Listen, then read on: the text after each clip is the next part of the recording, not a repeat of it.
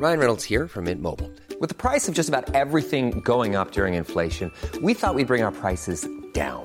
So to help us, we brought in a reverse auctioneer, which is apparently a thing. Mint Mobile unlimited premium wireless. Ready to get 30, 30, bit to get 30, bit to get 20, 20, 20, bit to get 20, 20, bit to get 15, 15, 15, 15 just 15 bucks a month. So, Give it a try at mintmobile.com slash switch. $45 upfront for three months plus taxes and fees. Promo for new customers for limited time. Unlimited more than 40 gigabytes per month. Slows. Full terms at mintmobile.com. Bonsoir à tous et bonsoir à toutes. Bienvenue dans Punchline ce soir sur CNews. La colère et l'émotion, deux jours après le meurtre de la petite Rose, 5 ans, assassinée dans les Vosges. Le principal suspect, un adolescent de 15 ans, refuse pour l'instant de coopérer et de parler aux enquêteurs. L'autopsie de la petite fille sera réalisée demain. On entendra le procureur d'Épinal. On tentera de comprendre comment un tel drame a pu se produire alors que le prévenu venait de sortir de 11 mois passé dans un centre éducatif fermé pour viol sur mineurs. On en parle évidemment ce soir dans Punchline. Le difficile retour sur le terrain d'Emmanuel Macron, malgré les stratégies mises en place par son service d'ordre et les bains de foule improvisés. Le président reste à portée d'engueulade des Français. On entendra des extraits de ce dialogue bien compliqué. Enfin, le projet de loi sur l'immigration, symbole de l'impuissance de la Première ministre, qui ne le présentera pas à l'Assemblée nationale faute de majorité, mais sujet brûlant à Mayotte, où l'opération de police pour évacuer les migrants comorés est toujours en panne sèche. On sera sur place dans cette édition. Et tout d'abord, il est 17h, c'est l'heure du rappel des titres de l'actualité avec Maureen Vidal.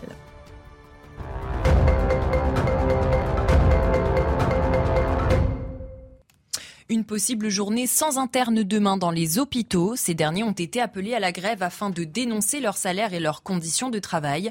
Dans un communiqué, l'INSI, le principal syndicat des internes, a déclaré que les jeunes médecins sont en détresse psychologique et que leur temps de travail dépasse largement le maximum légal par semaine. Le père du jeune homme de 19 ans décédé lors d'une épreuve du baccalauréat en mars a porté plainte contre l'établissement et des surveillants pour non-assistance à personne en danger. Nadir avait des problèmes cardiaques connus de son lycée. Selon des élèves témoins de la scène, le jeune homme aurait été laissé 20 minutes sans aide sur le sol après un malaise cardiaque. Le ministre de l'Éducation, Papendiaï, a lui annoncé l'ouverture d'une enquête administrative de l'inspection générale. Les infirmières britanniques vont devoir faire l'impasse sur leur prochaine journée de grève. La justice a déclaré illégal leur mouvement qui était prévu le 2 mai prochain. Engagé depuis décembre dans un conflit inédit, le principal syndicat de la profession avait annoncé récemment une nouvelle grève de 48 heures à partir du 30 avril. La Haute Cour a décrété de son côté que la période de mouvement qui devait durer six mois prenait fin le 1er mai. Voilà pour le rappel des titres de l'actualité. Il est 17h01. On est en direct en punchline sur CNews. Tout de suite, on va s'intéresser à ce qui se passe dans les Vosges avec cet adolescent de 15 ans qui a été interpellé, placé en garde à vue pour meurtre sur mineur. Il a invoqué, c'est ce qu'a dit le procureur, son droit au silence. Il n'a donné aucune indication aux enquêteurs pour l'instant.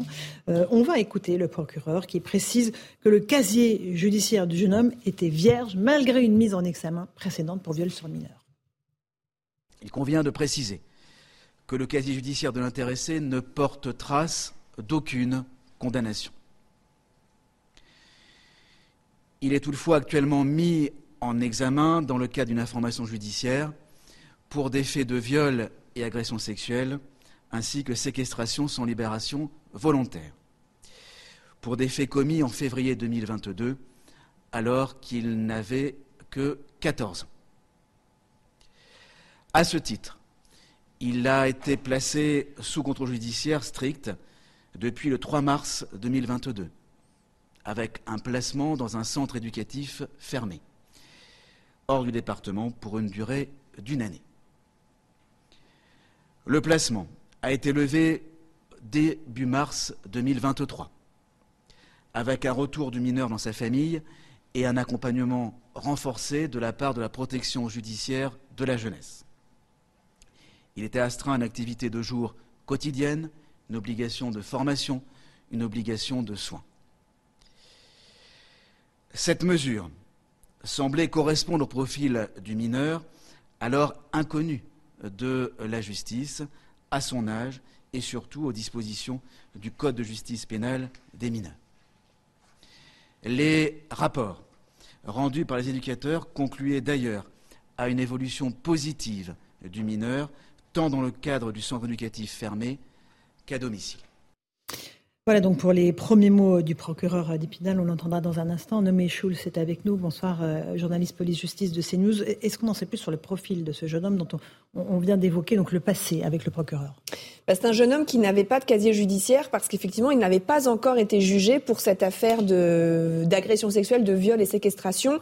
Euh, c'est une affaire qui remonte à un peu plus d'un an seulement, février 2022, pour laquelle il avait été euh, arrêté, mis en examen et donc placé dans un centre éducatif fermé. Au bout d'un an, il ne pouvait pas euh, être maintenu dans ce centre éducatif fermé. Ça, c'est la loi. C'est pour une durée de six mois renouvelable une fois. Et donc, le, la décision a été prise de le renvoyer euh, chez lui avec un contrôle judiciaire. Encore une fois, il y avait des, des, des, des mesures d'encadrement de, de, la protection judiciaire de, de, la jeunesse. Et le procureur, et c'est ce qu'on a entendu, a, a dit qu'avec les éléments qui est euh, en la possession du, du, du juge, il n'y avait pas de raison d'envisager une autre solution. Euh, j'ai posé la question, j'ai dit, mais est-ce que on aurait pu imaginer que ce soit autrement. Il ne pouvait pas rester en CEF. On aurait pu imaginer peut-être un placement dans une autre euh, structure, un centre de formation, mhm. une structure médicale. Mais au regard de ce que disaient les éducateurs, au regard de ce que disaient les différents experts qui l'ont observé pendant un an, il n'y avait pas de, de raison de, mhm. de le faire. Et donc ce jeune allait être jugé. Ce qu'a expliqué le, euh, le procureur, c'est que l'enquête était encore en cours. Il restait quelques auditions. Vous savez, c'est une affaire euh, criminelle, des témoins à entendre, des, des expertises aussi psychiatriques. Hein, On parle là de l'affaire février 2022. Mm-hmm. Elle allait être jugée et il allait donc sans doute être condamné. Et à ce moment-là, il serait peut-être parti en prison. Mais on était encore dans le temps euh, de, l'enquête, de l'instruction. D'accord. Euh, docteur Dorido, vous êtes avec nous, Jean Dorido, vous êtes psychologue. Euh, comment est-ce qu'on peut expliquer, encore une fois, que dans le centre éducatif fermé, les évaluations soient positives pour ce jeune Il sort en février, il passe à l'acte deux mois après ou trois mois après? Mais alors, on peut commencer par rappeler que le, la prédiction du passage à l'acte, c'est quelque chose d'extrêmement difficile, d'extrêmement délicat. Les exemples, hélas, ne manquent pas. Euh, d'évaluations faites par des experts euh, chevronnés euh, qui se sont avérés tomber complètement à côté de la dangerosité, surtout qui est difficile à, évaluer. Pour autant, bon, c'est un fait que le meilleur prédicteur du passage à l'acte, ce sont les passages à l'acte précédents. C'est un fait. Ce garçon très jeune. 14 ans, là. 14 ans, on parle de viol sur mineur, hein, c'est ça. Pour des faits de viol sur mineur. de 10 et 11 ans. et lui avait 10 et 11 ans. Ah oui. c'est un fait que ça, ça, ça en, soi, ça constitue une euh, dangerosité. Euh, maintenant, oui, il convient de toute façon, c'est l'enquête qui va le déterminer. Les, éducateurs vont être mhm. auditionnés, évidemment. Euh, et oui, il faut, il faut comprendre c'est quoi l'histoire de ce garçon. Que, s'est-il passé dans ce centre éducatif fermé? Mhm. On sait que, hélas, ces enfants qui ont besoin justement d'être pris en charge H24, mhm. bien sûr, pour éviter euh, qu'ils ne passent à l'acte, mais aussi pour les aider. Dans, CEF, il y, a, le E qui veut dire éducatif. Mais il y a euh, fermé aussi. Il y a les oui, il y a, éducatif, fermé, Et il y a éducatif, c'est-à-dire que, enfin, je, voilà, les infos arrivent au compte-gouttes. Simplement, c'est un fait qu'il y a des enfants euh, qui sont victimes de viol, par exemple, dans des CEF. ça c'est une réalité. donc, qu'est-ce qu'il a pu vivre, ce garçon euh, pour euh, pour. Euh, c'est pas le sujet, docteur. Pardon, excusez-moi. Là, on, ne parle pas de ce qu'il a pu lui subir dans le centre éducatif fermé. On est, bien d'accord. Il faut comprendre comment ce garçon, c'est votre question, a pu passer à l'acte alors qu'il y a des éducateurs qui disent tout, tout, Il a commis des actes de viol sur mineurs, on est d'accord Oui, oui. Donc, ça, c'est très clair. On est d'accord. Et, et, comment est-ce qu'on aurait pu éviter précisément ce passage à l'acte mm. en, ayant une, une meilleure conscience de l'extrême dangerosité manifeste de ce garçon. Et l'exemple que vous citiez n'est absolument pas un exemple à propos de ce suspect. On est ah, on ne sait pas. On ne sait pas ce qu'il a vécu ce garçon. On, peut imaginer qu'il a été bien encadré aussi et qu'il a été pendant l'année où il a, passé dans le centre éducatif fermé euh, bien pris en charge.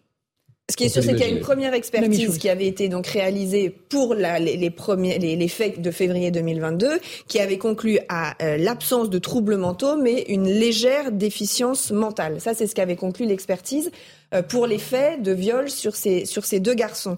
Et là, on sait que ce, ce, cet adolescent, euh, en garde à vue, il a été expertisé. Alors ça, c'est normal. Euh, on, on, voit toujours un médecin. On s'assure notamment que l'État est compatible avec un, un, maintien en garde à vue. Et cette première expertise, mais il y en aura d'autres après, elle, elle conclut à une altération du discernement et la dangerosité de cet adolescent. Alors, qu'est-ce que ça veut dire? Ça veut dire que peut-être euh, qu'on va euh, établir qu'il n'était pas totalement en possession de ses moyens au moment du passage à l'acte. Altération, c'est pas l'abolition du discernement, ça veut dire quand même une responsabilité pénale. Mais là encore, c'est vraiment les premiers éléments et il y aura d'autres expertises au cours de l'instruction. On va revenir sur l'altération du discernement dans un instant. Juste me retourne à nouveau vers vous, docteur. Euh, on parle à la fois d'une déficience mentale sur les faits précédents, le meurtre de la petite fille, et en même temps de troubles mentaux. On a comment est-ce que c'est compatible une déficience mentale et pas de troubles mentaux. Comment les deux notions peuvent co ah bah, coexister dans le même que rapport La déficience mentale, si vous voulez, le, le, le, le niveau des capacités cognitives mhm. euh, d'un enfant s'est évalué en psychologie depuis euh, très longtemps. On, on connaît ces fameux hauts potentiels. On, on évalue les facultés cognitives, l'intelligence en réalité. Et donc, on peut avoir des personnes qui se trouvent, euh, le, QI, c'est une moyenne de 100, il y a un écart type de 15. Donc, entre 70 et 130, vous avez 95% de la population. Des, personnes qui sont un peu en dessous de 70. C'est comme la taille, voilà. il y a une taille moyenne la personne elle est un peu en dessous.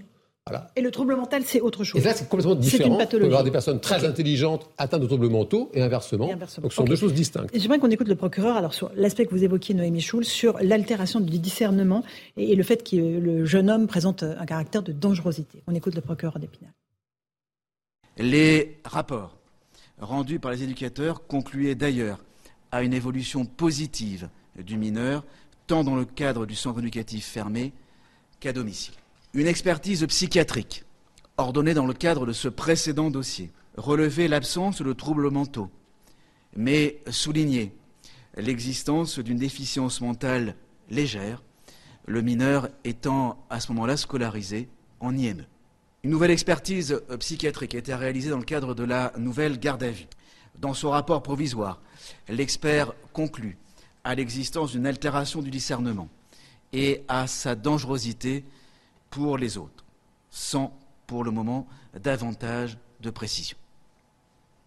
Dans le cadre de sa garde à vue et de son interpellation, le mineur n'a toutefois pas tenu de propos délirants ou, euh, ou laissant penser à des troubles psychiatriques. En tout état de cause, de nouvelles expertises seront réalisées et ordonnées par euh, le juge d'instruction qui sera saisi de ce dossier. Euh, non, Michoul, c'est ce que vous nous disiez. Là, il y a une évolution hein, dans l'état de santé mentale du prévenu. Propos délirants, troubles psychiatriques. Là, le, vocabulaire a, évolué. Absolument, et c'est peut-être parce que son état a évolué entre la première expertise, enfin les expertises réalisées pour la première affaire et cette expertise encore une fois, on parle de quelque chose qui a été sans doute très rapide, puisqu'on sait pendant le temps de la garde à vue. Donc, ça sera vraiment très important de voir euh, ce que vont donner les, expertises suivantes. Mhm. Euh, docteur euh, Dorido, le trouble psychiatrique, c'est encore autre chose que le trouble mental. Là, on, pareil, on, franchit un échelon. Oui, oui, trouble psychiatrique, on, entre dans la sphère qu'on appelait jadis la sphère des psychoses. Ça veut dire que vous pouvez avoir des personnes qui sont sujettes à des délires au sens psychiatriques du terme qui peuvent entraîner précisément une abolition du discernement. Là, pour le moment, de ce qui ressort de l'évaluation faite en garde à vue, il n'y a pas d'abolition, une altération qui peut être ou non plus tard euh, être prise en compte par, euh, par exemple, une cour d'assises. Et c'est quoi la, différence entre altération euh, et ah, l'étape d'après La, différence au niveau, au niveau pénal, mhm. c'est que l'abolition, il n'y a pas de poursuite judiciaire, on ne juge pas les fous, c'est une vieille tradition qui, qui, ne date pas d'hier, loin s'en faut. L'altération, c'est que, si vous voulez, une abolition, la personne n'est plus dans la réalité, elle ne voit plus les mêmes choses que vous et moi, elle est complètement ailleurs. Elle est vraiment dans un délire. L'altération, c'est une, notion qui n'est euh, là pour le coup pas si vieille que ça. Euh, la personne, elle est confuse, elle est d'un point de vue euh, médical, là on est dans la psychiatrie, elle n'a plus le même contact avec la réalité que nous, et d'un point de vue judiciaire, une cour d'assises peut décider de le prendre en compte ou pas. C'est laissé à la libre appréciation de la Cour. Et on peut même voir, et on a vu ça récemment dans le procès de l'incendie de la rue Erlanger, la, la, la, la, prévenue, la prévenue, enfin l'accusé a, été, condamné. Euh, les jurés ont reconnu une altération du discernement et pour autant ils euh, pas retenu l'altération au moment de, de, donner la peine. Elle a été condamnée à une peine très lourde de 25 années de prison parce qu'ils ont estimé que malgré cette altération du discernement, la peine devait être euh, très lourde. Donc effectivement, s'il y a une altération, ce qui veut dire c'est qu'il y aura un procès. Alors concernant ce jeune, ce ne sera pas un procès devant une cour d'assises. Comme il a moins de 16 ans, ce sera devant un tribunal pour enfants. D'accord. Et il sera sans doute placé en détention. On n'a pas encore euh, l'issue de sa garde à vue. Non, c'est en tout cas la demande. Le procureur d'Épinal a indiqué qu'est-ce qu'il avait fait. Il, il a requis la mise en examen pour le meurtre et le placement en détention provisoire vu la gravité des faits, vu l'enchaînement des faits euh, depuis euh, plus d'un an, il y a assez peu de doute qu'il va être placé en détention provisoire. Là encore, c'est pour une durée relativement limitée, euh, six mois, renouvelable une fois, donc un an, et encore éventuellement six mois supplémentaires si l'instruction est terminée en l'attente du jugement. Donc ça peut durer jusqu'à 18 mois. La question qu'on se pose évidemment ce soir, c'est est-ce qu'il y a eu dysfonctionnement? Est-ce qu'il y a eu un moment où euh, et les psychiatres et ceux qui étaient chargés de le surveiller dans le centre éducatif fermé n'ont pas réalisé ce qui était en train de se jouer euh, pour ce jeune homme. Euh, le commissaire Lebar, c'était mon invité ce matin sur CNews. écoutez ce qu'il dit, les mots sont importants. Vu l'horreur du drame, on ne peut pas dire autre chose qu'il y a un dysfonctionnement, parce que s'il est dans la nature et qu'il peut commettre ce crime, il y a un dysfonctionnement. Après, ce que la chaîne pénale aurait permis de faire autrement? Les deux points faibles que je vois, et j'ai pas accès au dossier, c'est euh, ce lien entre la psychiatrie et les capacités de l'État français à faire suivre psychiatriquement des individus, si toutefois c'est psychiatrique, et la justice. Voilà. Euh, cet individu est dehors, il a a priori déjà commis des crimes atroces. Ensuite, je serai prudent parce que comme tout criminel, il a le droit à la présomption d'innocence, mais le résultat est absolument épouvantable. Et quand on se met euh, dans la situation des parents, moi je suis père de famille, imaginez qu'un gamin de cet âge-là ait pu commettre un crime pareil alors qu'il en a déjà commis précédemment, c'est juste inacceptable. Donc il faut, à minima, qu'il y ait une étude complète de ce qui a pu défaillir et euh, il faut en trouver les solutions. Et nommé Schulz, juste sur les faits précédents, le meurtre de la petite Rose, euh, on parle de viols sur des enfants de 10 à 11 et 11 ans. 10 et 11 ans, absolument. Des viols, agressions sexuelles et séquestrations euh, sans libération volontaire. Donc c'est des faits effectivement très graves et c'est ce qui avait justifié notamment ce, déjà ce placement en centre éducatif fermé. Ce qui quand même, euh, encore une fois, normalement pour des mineurs et encore plus des mineurs de moins de 16 ans, la privation de liberté est vraiment le, le, dernier recours. Donc on avait estimé que cette solution-là était préférable à la détention provisoire. Nathan Dever, vous êtes avec nous, agrégé de philosophie.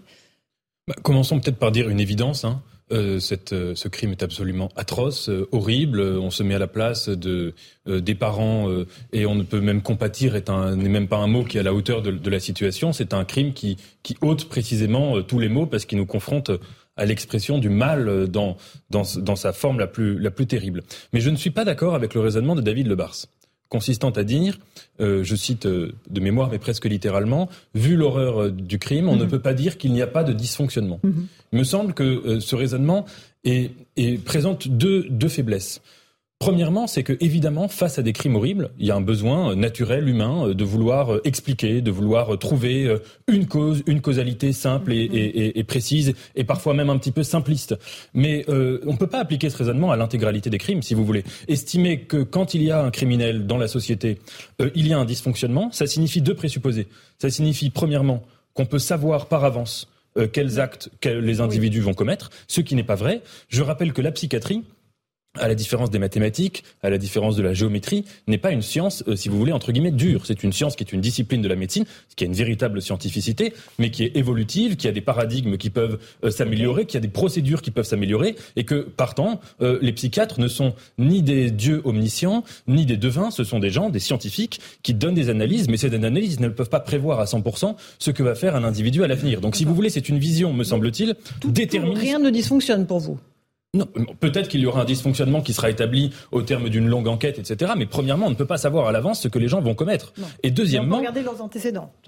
C'est sûr qu'on peut le faire. Oui, mais c'est le deuxième aspect, c'est que hmm. bah oui, mais même même par rapport aux antécédents, il y a des gens qui ont des antécédents, on ne peut pas savoir par avance euh, qu'ils vont récidiver. C'est pas c'est pas des choses, les gens ne sont pas des algorithmes. Et deuxièmement, dans un état de droit où il y a des procédures très précises, euh, euh, évidemment qu'on peut pas euh, mettre sur la peau du dysfonctionnement, sauf si encore une fois une enquête vient l'identifier. Moi, je serai le premier à le reconnaître. Je suis pas dogmatique et je ne suis pas en train de nier le réel. Mais il me semble que partir du principe que quand un crime, un crime est atroce, il reflète nécessairement un dysfonctionnement euh, de l'État ou de la justice, c'est un raisonnement qui est fautif et dangereux. Alors, Yohann Usaï, vous voulez réagir Je ne sais pas s'il y a un dysfonctionnement, mais on peut pour le moins s'interroger sur une éventuelle faille, et peut-être une faille juridique. Alors, Noémie Schulz nous dit qu'il a été relâché parce qu'on ne peut pas garder un mineur plus d'un an, mmh. c'est ça, 12 mois dans un centre éducatif fermé. On comprend tout à fait. Donc, il attendait son procès.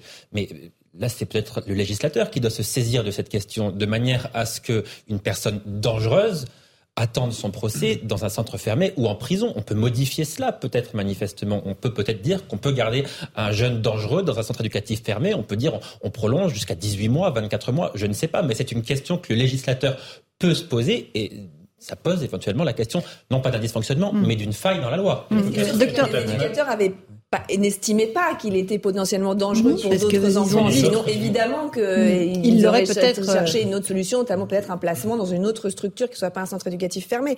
C'est toute la difficulté. C'est ce qu'a dit le procureur, c'est que les rapports allaient plutôt dans le sens de il avait jamais fui, il avait jamais fugué du centre éducatif fermé, il, il respectait les obligations de formation, de soins, et donc il apparaissait que, euh, en tout cas, il y avait pas, euh, on pouvait évidemment pas prédire ce qui allait se passer. Euh, euh je crois qu'il y a une autre dimension qui est celle de la famille quand on regarde, en tout cas si je m'en fie à différents articles de gens qui sont allés sur le terrain, qui ont recueilli des témoignages, il, cet enfant-là était relativement livré à lui-même dans une famille qui a un parcours difficile, douloureux. On le voit avec euh, un père violent qui frappait manifestement euh, ses précédents enfants, avec une mère qui ne s'occupait pas véritablement, qui n'était pas forcément dans un rôle éducatif. Donc ça, c'est vrai que cet élément-là, qui n'ait pas été pris peut-être plus en amont avant, quand lui était euh, petit, on peut se poser la question justement parce que parfois c'est perturbant de voir qu'il y a des placements qui paraissent un peu, un peu rudes, mhm. un peu abusifs on le sait, ça arrive, et d'autres fois où on voit des enfants qui manifestement sont laissés dans des familles qui sont totalement dysfonctionnelles. Euh, Tous ne deviennent pas des criminels, on est bien d'accord, Jean-Sébastien. Absolument, mais c'est pour ça que je vous dis, il faut aussi... d'enfants placés issus de familles maltraitantes s'en sortent formidablement. Non mais j'en suis absolument conscient. Je vous dis pas ça. Je vous dis juste que peut-être pour le protéger de lui-même, pour protéger justement aussi des mineurs d'eux-mêmes, la société a une responsabilité parce que malgré tout, le fait d'être dans des environnements extrêmement violents, ça peut concourir au fait de devenir soi-même violent. Ça veut dire que tous les gens, c'est comme pour les abus sexuels, hein, mm. tous les gens qui subissent des abus sexuels ne deviennent pas, euh, des violeurs. En revanche, mm. souvent les violeurs ont subi eux-mêmes des violences euh, sexuelles. C'est dans ce sens-là que mm. que ça fonctionne. Et là, on voit que c'est un parcours quand même qui est étonnant et à minima dans la décision de le remettre justement de on, le sait dans un mhm. on le sait quand même les antécédents mhm. moi je veux bien que les êtres humains ne soient pas des algorithmes mais quand même quand très jeune vous commettez des actes de cette gravité là que vous avez un parcours difficile et qu'on vous remet dans une famille qui ne semble pas être particulièrement fonctionnelle et dont le rôle éducatif n'est pas assuré je pense qu'il y a quand même des questions à poser sur la manière dont la société gère ces cas-là. Docteur oui, Attends, allez-y. Non, non, peut-être pour, pour, pour, euh, pour poursuivre dans cette direction, c'est un fait qu'il y a, encore une fois, cette dimension éducative, euh, pardon, manifestement, enfin, on est quand même, me semble-t-il, en droit, d'abord on pense à la famille, de cette petite fille rose, euh, cette épreuve inouïe qu'elle est en train euh, de traverser. Et quand même, c'est un fait, on a un enfant qui ne va pas bien, qui a un, un retard mental avéré, qui effectivement est connu des services sociaux. Bon, il s'est passé ce qu'il s'est passé, il se trouve en centre éducatif fermé, clairement, manifestement, la dimension éducative de ces 12 mois passés avec des éducateurs de la PJJ, la protection judiciaire de la jeunesse, là, la protection, on se demande où est-ce qu'elle est. Il y a euh, un, un, adolescent euh, qui va euh, très vraisemblablement partir en prison et une petite fille de 5 ans qui est morte pas, trucidée. Voilà, on ne sait pas ce qu'elle a subi et l'autopsie Pour l'instant, on n'en sait rien. Simplement, là, c'est un fait qu'on peut à minima envisager. Ce sont les départements qui assurent l'aide sociale à l'enfant on peut envisager un audit euh, du côté du, 88 département des Vosges et, du côté de ce centre de la PJJ, écouter encore une fois les, éducateurs, comprendre comment on a pu en arriver là. Monsieur Louis Dragnel. Euh, il y a, sans doute eu des failles, peut-être certainement, j'en sais rien, mais ce que dit Noémie Schulz est très important parce qu'en fait, on est tous en train d'essayer de chercher la solution pour avoir un système parfait. Sauf que par définition, je rejoins un peu ce que vous dites, enfin les gens, oui, ne sont pas des algorithmes, il y a un suivi qui a été fait à partir du moment où vous faites confiance à des gens qui évaluent la personne qu'ils suivent. Donc euh, cet enfant et, que ça se trouve, euh, l'enfant, de manière très sincère, ne présentait pas euh, de, de risque immédiat tout de suite. Et, et, et en fait, le problème, c'est que nous, du coup, on est sous le coup de l'émotion et on se dit tous, mais plus jamais ça, c'est plus possible. Mais il, il, est tout à fait possible que rien n'ait dysfonctionné. Non, mais euh, objectivement. et, et c'est pas, non, mais c'est pas forcément farfelu. Je pense. je pense que la mort d'une petite fille de 5 ans est un dysfonctionnement. C'est dramatique, Laurence. Non, mais voilà. Non, mais c'est mais je suis, je suis entièrement d'accord avec vous. Mais c'est pas impossible. Et je suis pas là. Je, je, suis pas un laxiste. Enfin, vous me connaissez. non, mais il avait un contrôle, une obligation de soins. Non, mais oui, on, peut quand une même... dégradation de son état de santé mentale aussi rapide qui amène à un acte aussi irréversible. Il y a des bah, signaux peut-être. Bien sûr, mais il y a une obligation de soins dans cette famille. Il n'est pas livré à dans cette famille. Déjà, on va attendre la fin de l'enquête. Non, mais on va attendre la fin de l'enquête. Le problème, c'est qu'on veut des solutions tout de suite. Et, en fait, l'enquête permettra de déterminer euh, s'il y a eu des dysfonctionnements et des failles. La difficulté, en fait, dans ce type d'affaires, c'est qu'en fait, il va falloir attendre le procès, que c'est dans très longtemps. Et hélas, euh, on s'intéresse beaucoup euh, au drame quand il se produit. On s'y intéresse beaucoup moins quand il y a le procès. Et, ce qui est parfois un peu... Mais il y a un sujet sur la protection de l'enfance quand même. globalement, il y a les questions, oui, mais Louis, les questions structurelles sur la protection de l'enfant, on l'évoquait tout à l'heure, que ce soit parfois dans des placements qui paraissent abusifs ou alors à l'inverse dans une forme de renoncement, ces questions-là, elles existent. Donc effectivement, on n'est pas obligé de les aborder que dans des moments où il y a des drames. Je suis d'accord avec La définition, le suivi est très compliqué puisque vous avez en face de vous la population d'enfants qui soit sont euh, bousillés par la vie parce qu'ils ont été maltraités, soit des enfants qui maltraitent d'autres. Et, donc c'est un suivi qui est extrêmement compliqué. Moi, ça fait penser à chaque fois. Pardon de rappeler, c'est un suivi compliqué. Chacun son métier. On a des éducateurs professionnels en France, des travailleurs sociaux. On a une protection de l'enfance, je discute pas l'enfance en France. Donc je veux dire, on est quand même. C'est compliqué quand on n'est pas du métier. Là, on a quand même des professionnels. Ils sont formés, ils sont rompus à ce genre d'exercice. C'est un fait que euh, de, de voir cet enfant remis dans sa famille qui manifestement dysfonctionne alors que c'est un, un, enfant suffisamment fragile pour avoir déjà mm. commis des, passages à l'acte extrêmement graves, ça paraît complètement inouï. on fait juste une pause. Je repasserai la parole dans un instant parce que j'aimerais qu'on revienne un instant sur euh, ce que ça veut dire une obligation de soins quand on est remis dans sa famille. C'est important de savoir ce qui s'est passé aussi pendant les, semaines qui viennent de s'écouler. On fait une pause, on fait euh, le rappel des titres de l'actualité, on se retrouve dans Punchline sur CNews. 17h30, on se retrouve en direct dans Punchline sur CNews. Tout de suite, le rappel des titres de l'actualité. Maureen Vidal.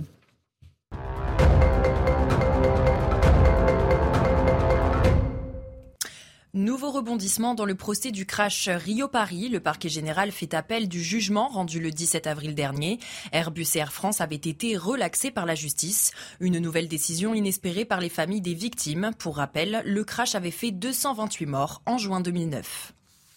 Une quarantaine d'enseignes de la restauration rapide promettent l'application de vaisselle réutilisable pour leurs clients en salle. Leur plan d'action a été présenté et toutes seront dans les clous d'ici fin juin. Depuis le 1er janvier, la restauration rapide doit recourir à la vaisselle réutilisable pour les repas et les boissons servis à table, qu'il s'agisse des gobelets, couvercles, assiettes, récipients ou couverts, en application de la loi relative à la lutte contre le gaspillage et à l'économie circulaire, votée en 2020. Le PSG, candidat au rachat du Stade de France, le club a répondu à l'appel d'offres lancé par le gouvernement, une manière de mettre encore un peu plus la pression sur Anne Hidalgo. Le PSG préférerait en effet acquérir le Parc des Princes pour ne pas se mettre à dos les supporters hostiles à un projet de déménagement. Merci Maureen Vidal, 17h31, toujours en direct dans sur CNews. Euh, on évoque euh, ce terrible drame euh, dans les Vosges, la petite Rose, 5 ans, qui a été retrouvée assassinée par un mineur de 15 ans qui est actuellement en garde à vue. Euh, on aura le résultat de l'issue de cette garde à vue dans quelques instants. Euh, j'aimerais qu'on écoute euh, la maman de la petite fille qui s'est exprimée il y a deux jours, juste après la, découverte de, ce drame. elle pointe du doigt la responsabilité des, experts psychiatres qui ont évalué la dangerosité de l'individu. Écoutez. De l'intérieur, moi je vois tout ce qui se passe à l'extérieur. Le temps que je change ma fille, ça a duré cinq minutes, même pas plus. Combien vous prenez pour changer une couche d'un enfant Quand je reviens à la vitre, je vois plus ma fille. Et c'est là je vais et je cours partout. Je crois qu'il y a les caméras qui me voient. Et je crie Rose Rose Elle m'a pas entendu, ma fille. Elle m'a pas répondu. Et aujourd'hui, elle m'a pas entendu, elle m'a pas répondu. J'ai entendu qu'il était deux semaines il y a deux semaines de ça, il était dans l'hôpital psychiatrique et ils l'ont laissé. Je veux qu'eux, ils payent parce qu'ils ont fait des études pour ça.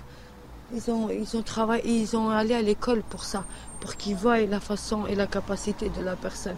Ils n'ont pas vu que c'est un fou. Ils ont laissé un fou. Pourquoi? Il leur fallait un cadavre de 5 ans.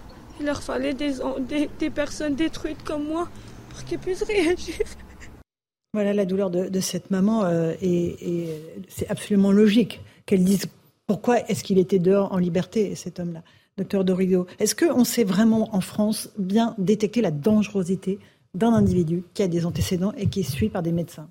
Alors quand on compare à ce qui se fait euh, chez nos voisins, notamment euh, nos voisins d'Amérique du Nord, la France est très en retard notamment sur des analyses très factuelles, très observable, mesurable. Nous avons beaucoup de, chiffres aujourd'hui, beaucoup de données euh, concernant euh, les, individus, tout un chacun.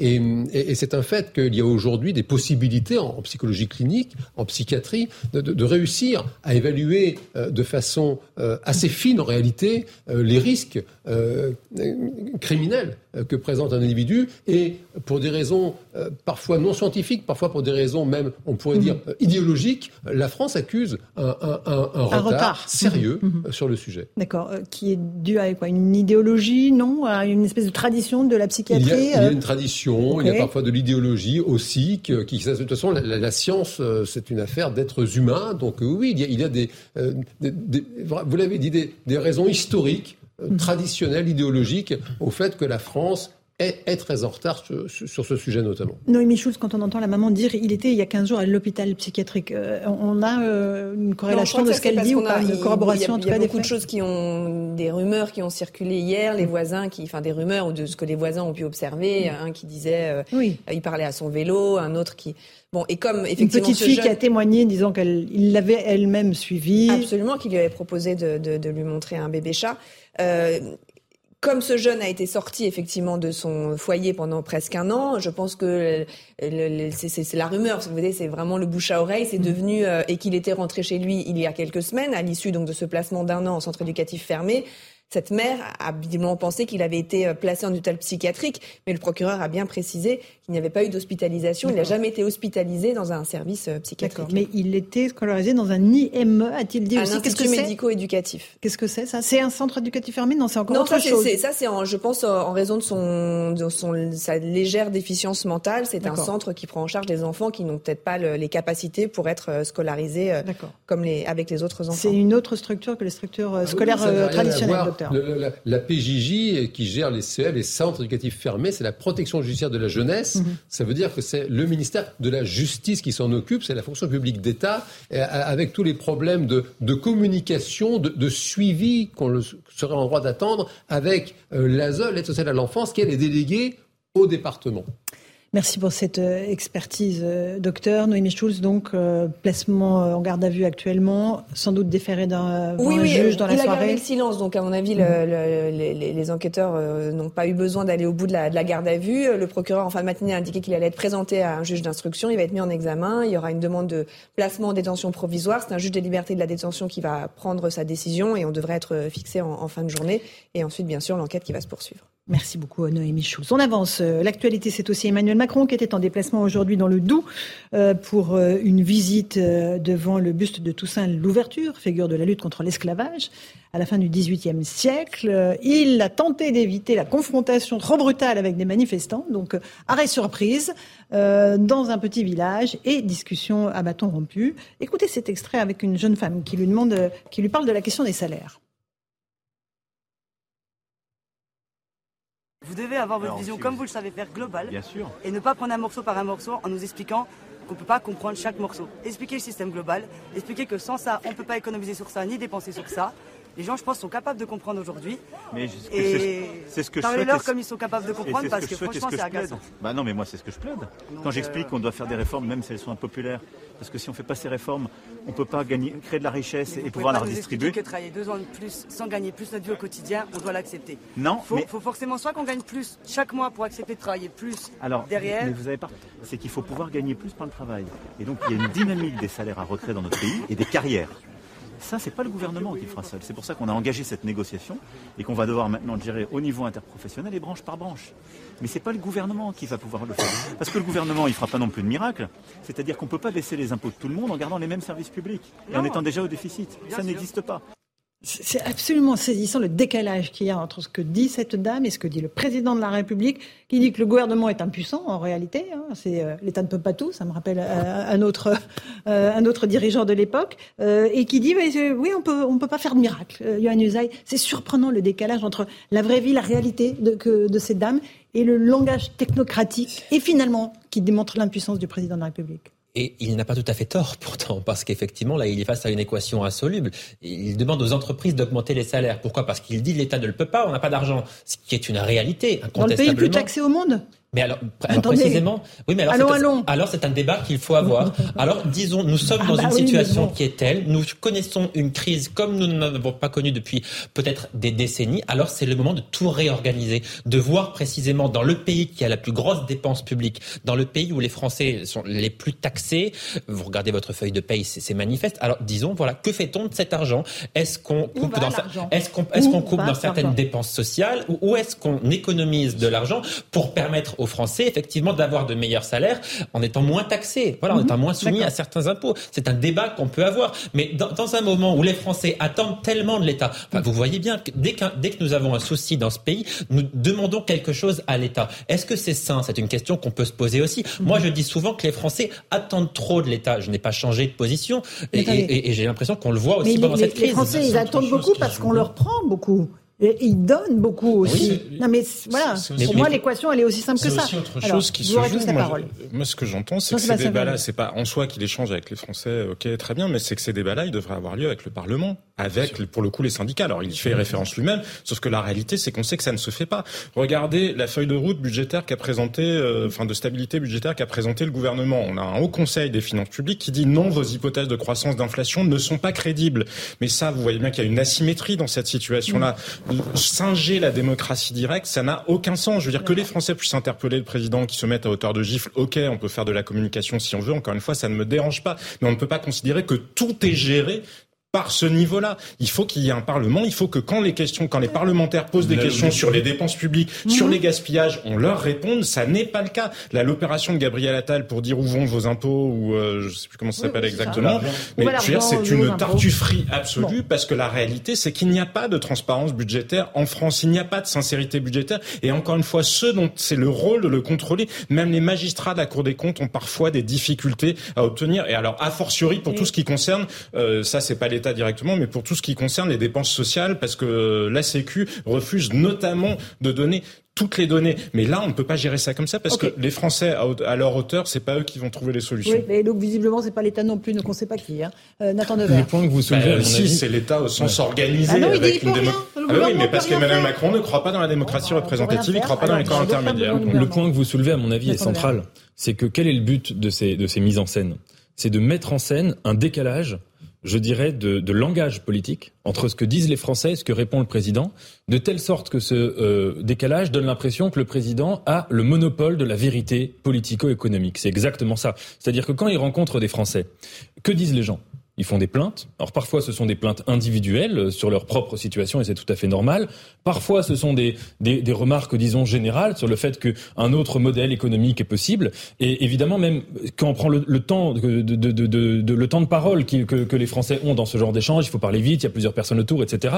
Tout cela ne permet pas d'avoir un discours qui va être structuré comme un économiste pourrait le faire. Et ça permet donc au président de répondre, en gros, ah mais c'est très bien, c'est très gentil ce que vous dites, c'est bien gentil, c'est euh, dans un monde de bisounours, mais nous on est dans la réalité. moi, je, suis président.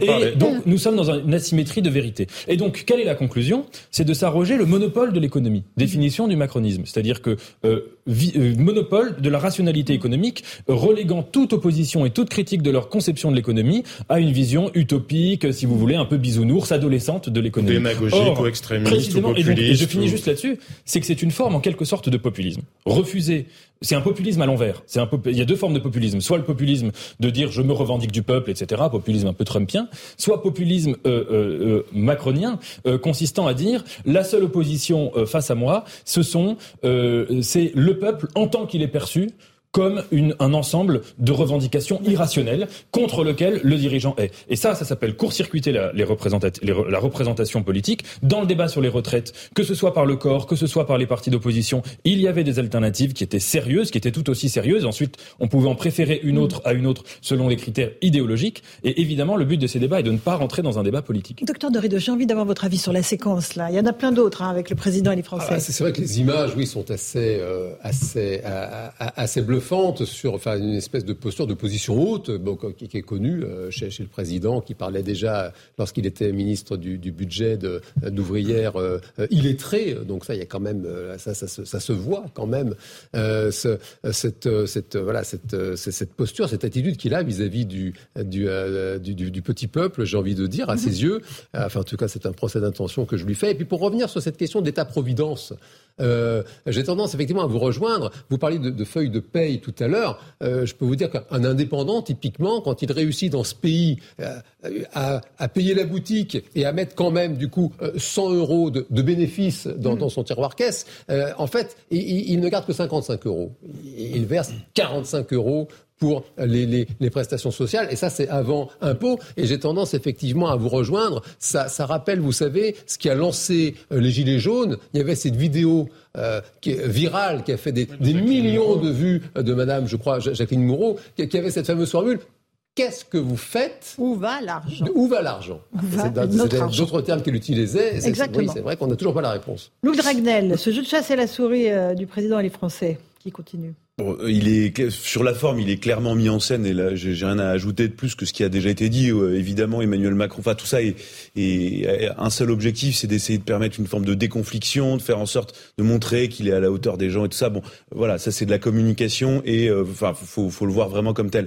Ensuite, pour ce qui est du fond, ce qu'il dit, moi, ce qui me frappe, c'est que d'autres présidents de la République ou premiers ministres l'ont dit et ça ne suscitait pas la, le même la même révolte des gens. Nicolas Sarkozy disait à peu près le même genre de choses. François Fillon avait dit euh, je suis à la tête d'un État qui est au bord de la faillite. Alors bien sûr qu'il y a plein de gens qui hurlaient, mais il y avait une partie de l'opinion publique qui adhérait, qui était d'accord et qui comprenait.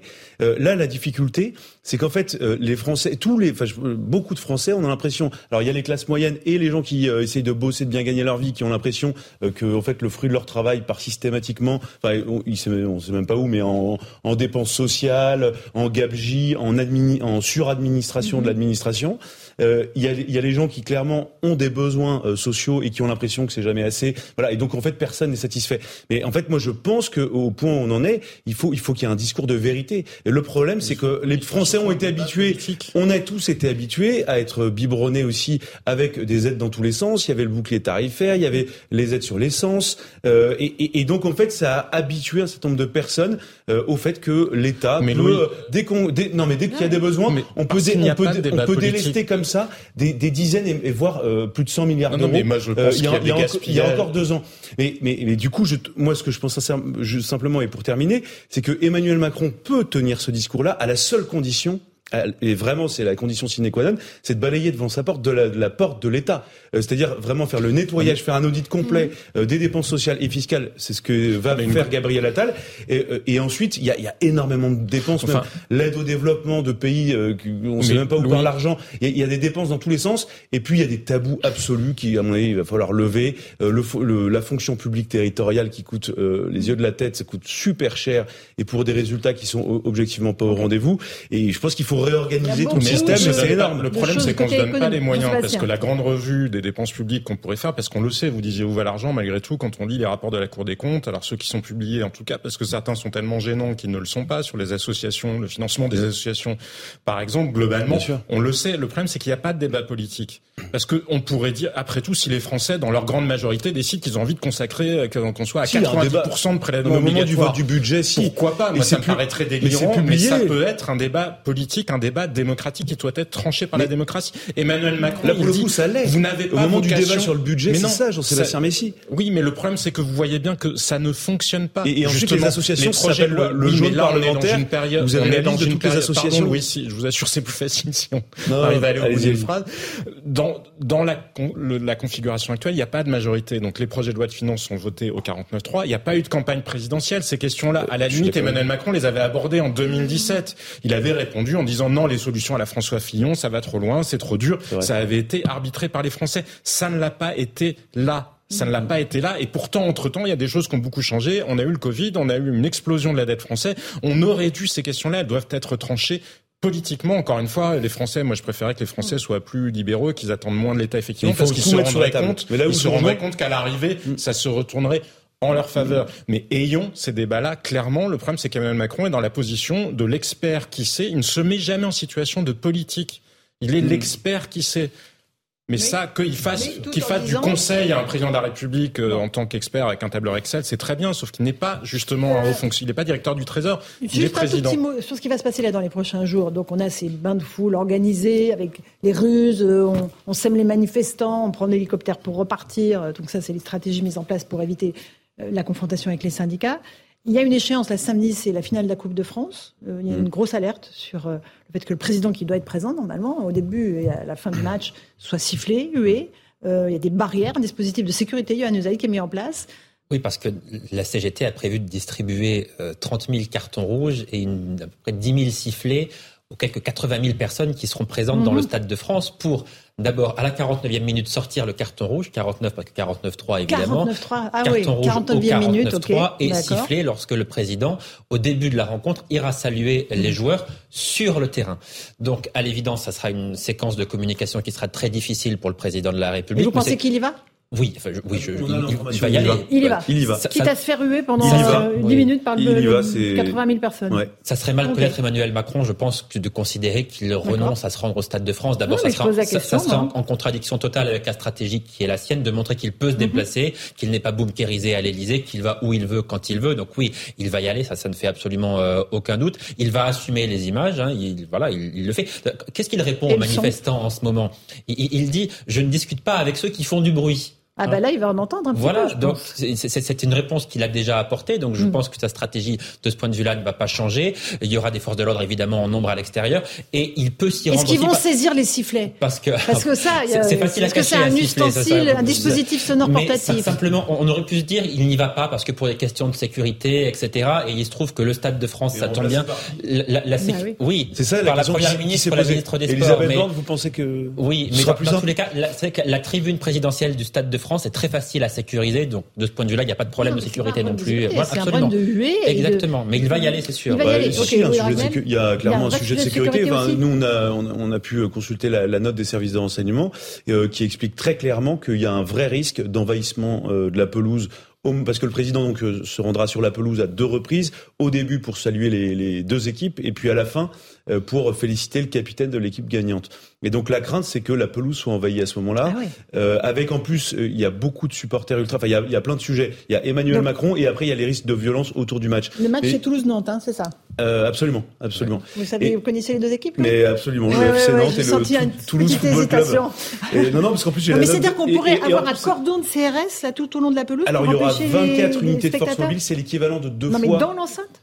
Normalement, non. Mais, euh, mais oui, normalement, mais il y a un dispositif de sécurité interne. Bon, dedans, après, hein. la, la, police peut. Alors, ça, ça, nécessite des accords. Il y a des protocoles avec le Stade de France. Normalement, il rentre pas. Mais euh, voilà, il y a et 24. On peut imaginer aussi que le président reste en tribune, qu'il n'aille pas sur la pelouse. Le, le ah plus bah, important. c'est une défaite là. Alors, faut pas y aller. Et oh, il y, aura les banderoles. Non, mais c'est pour une question de sécurité. Ce que craignent les policiers, c'est donc il y a les banderoles. Il y a le fait aussi qu'il y a des supporters ultra qui ont déjà prévu et donc ça a été intercepté par les policiers de rentrer en masse dans le Stade de France euh, avec des, ce qu'ils appellent okay. des engins sonores et pyrotechniques, donc euh, des engins qui ça, font du les, feu. Les policiers vont, et, vont fouiller. Et eh bien, eh ben, il y, a, y a un risque qui est pointé ouais. euh, de, de, justement de ne de, de pas être en mesure de pouvoir faire toutes les palpations de sécurité. Et donc, non, non, mais en fait, il y a un sujet d'image pour Emmanuel Macron.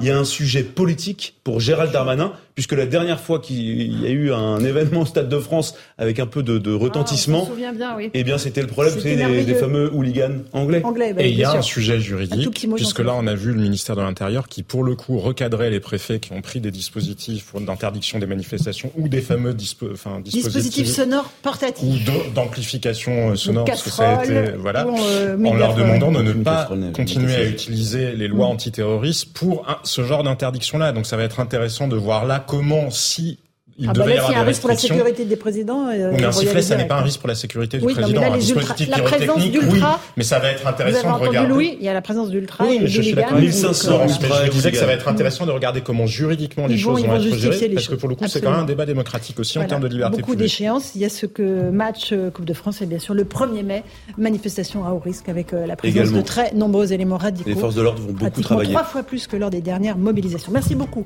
On fait une petite pause. On se retrouve dans un instant dans Punchline sur CNews et sur Europe on reviendra sur le meurtre de la petite Rose dans les Vosges euh, et puis évidemment sur euh, les déplacements compliqués d'Emmanuel Macron à travers le pays. À tout de suite. Bonsoir à tous et bonsoir à toutes. Bienvenue dans Punchline sur CNews et sur Europe 1 dans les Vosges. Le principal suspect dans le meurtre de la petite fille de 5 ans reste muré dans le silence. L'adolescent de 15 ans refuse de parler aux enquêteurs. Comment a-t-on pu en arriver à un tel drame alors qu'il était déjà mis en examen pour viol sur mineur de 15 ans? Euh, On en débat ce soir.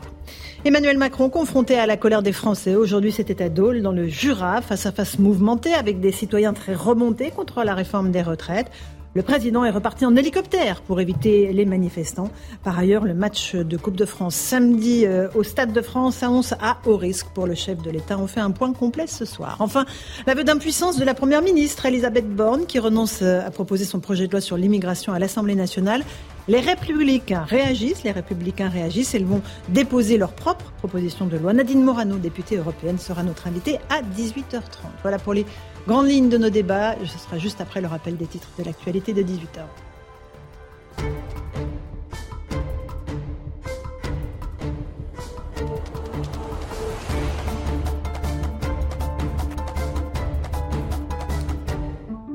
Il est pile 18h, bienvenue si vous nous rejoignez à l'instant sur Europe 1 et sur CNews. Le président de la République s'est donc rendu aujourd'hui euh, au château de Joux, dans le Doubs, une visite pour célébrer l'abolition de l'esclavage. Sur le chemin, le chef de l'État a effectué une visite surprise sur le marché de Dole, dans le Jura. Il est allé une nouvelle fois au contact des Français. Il entend, évidemment, leur mécontentement, mais souhaite pouvoir les convaincre. Écoutez le chef de l'État. Il y a des gens pas contents, il y a des gens qui vous engueulent, mais vous pouvez parler. Et parfois, vous pouvez convaincre.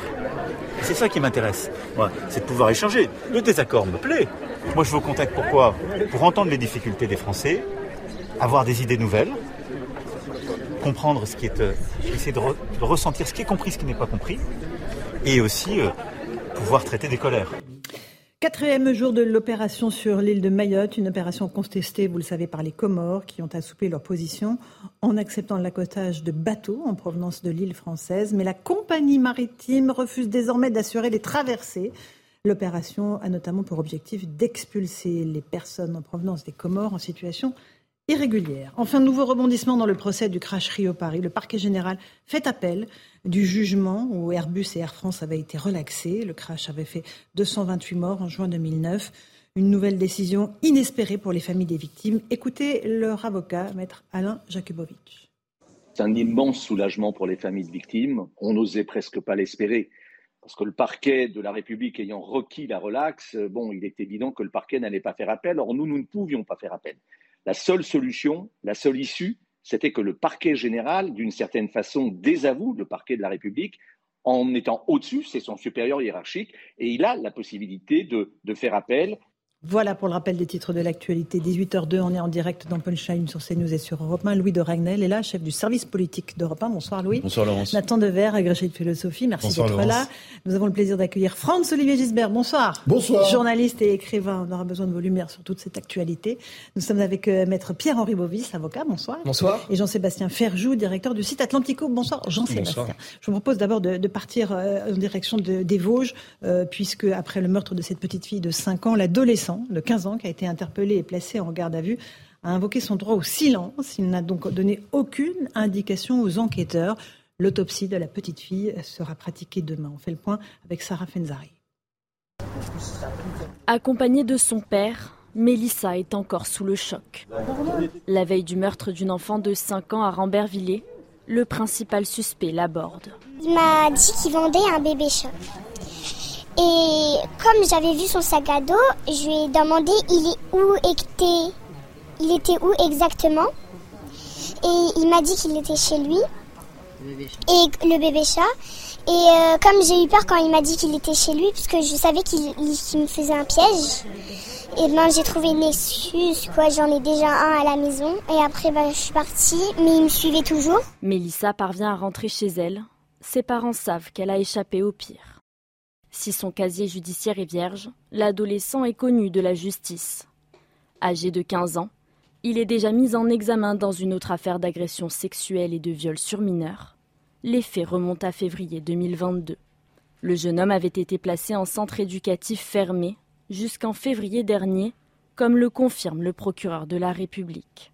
Le placement a été levé début mars 2023 avec un retour du mineur dans sa famille et un accompagnement renforcée de la part de la protection judiciaire de la jeunesse. Lors de sa garde à vue, le mis en cause a fait usage de son droit au silence.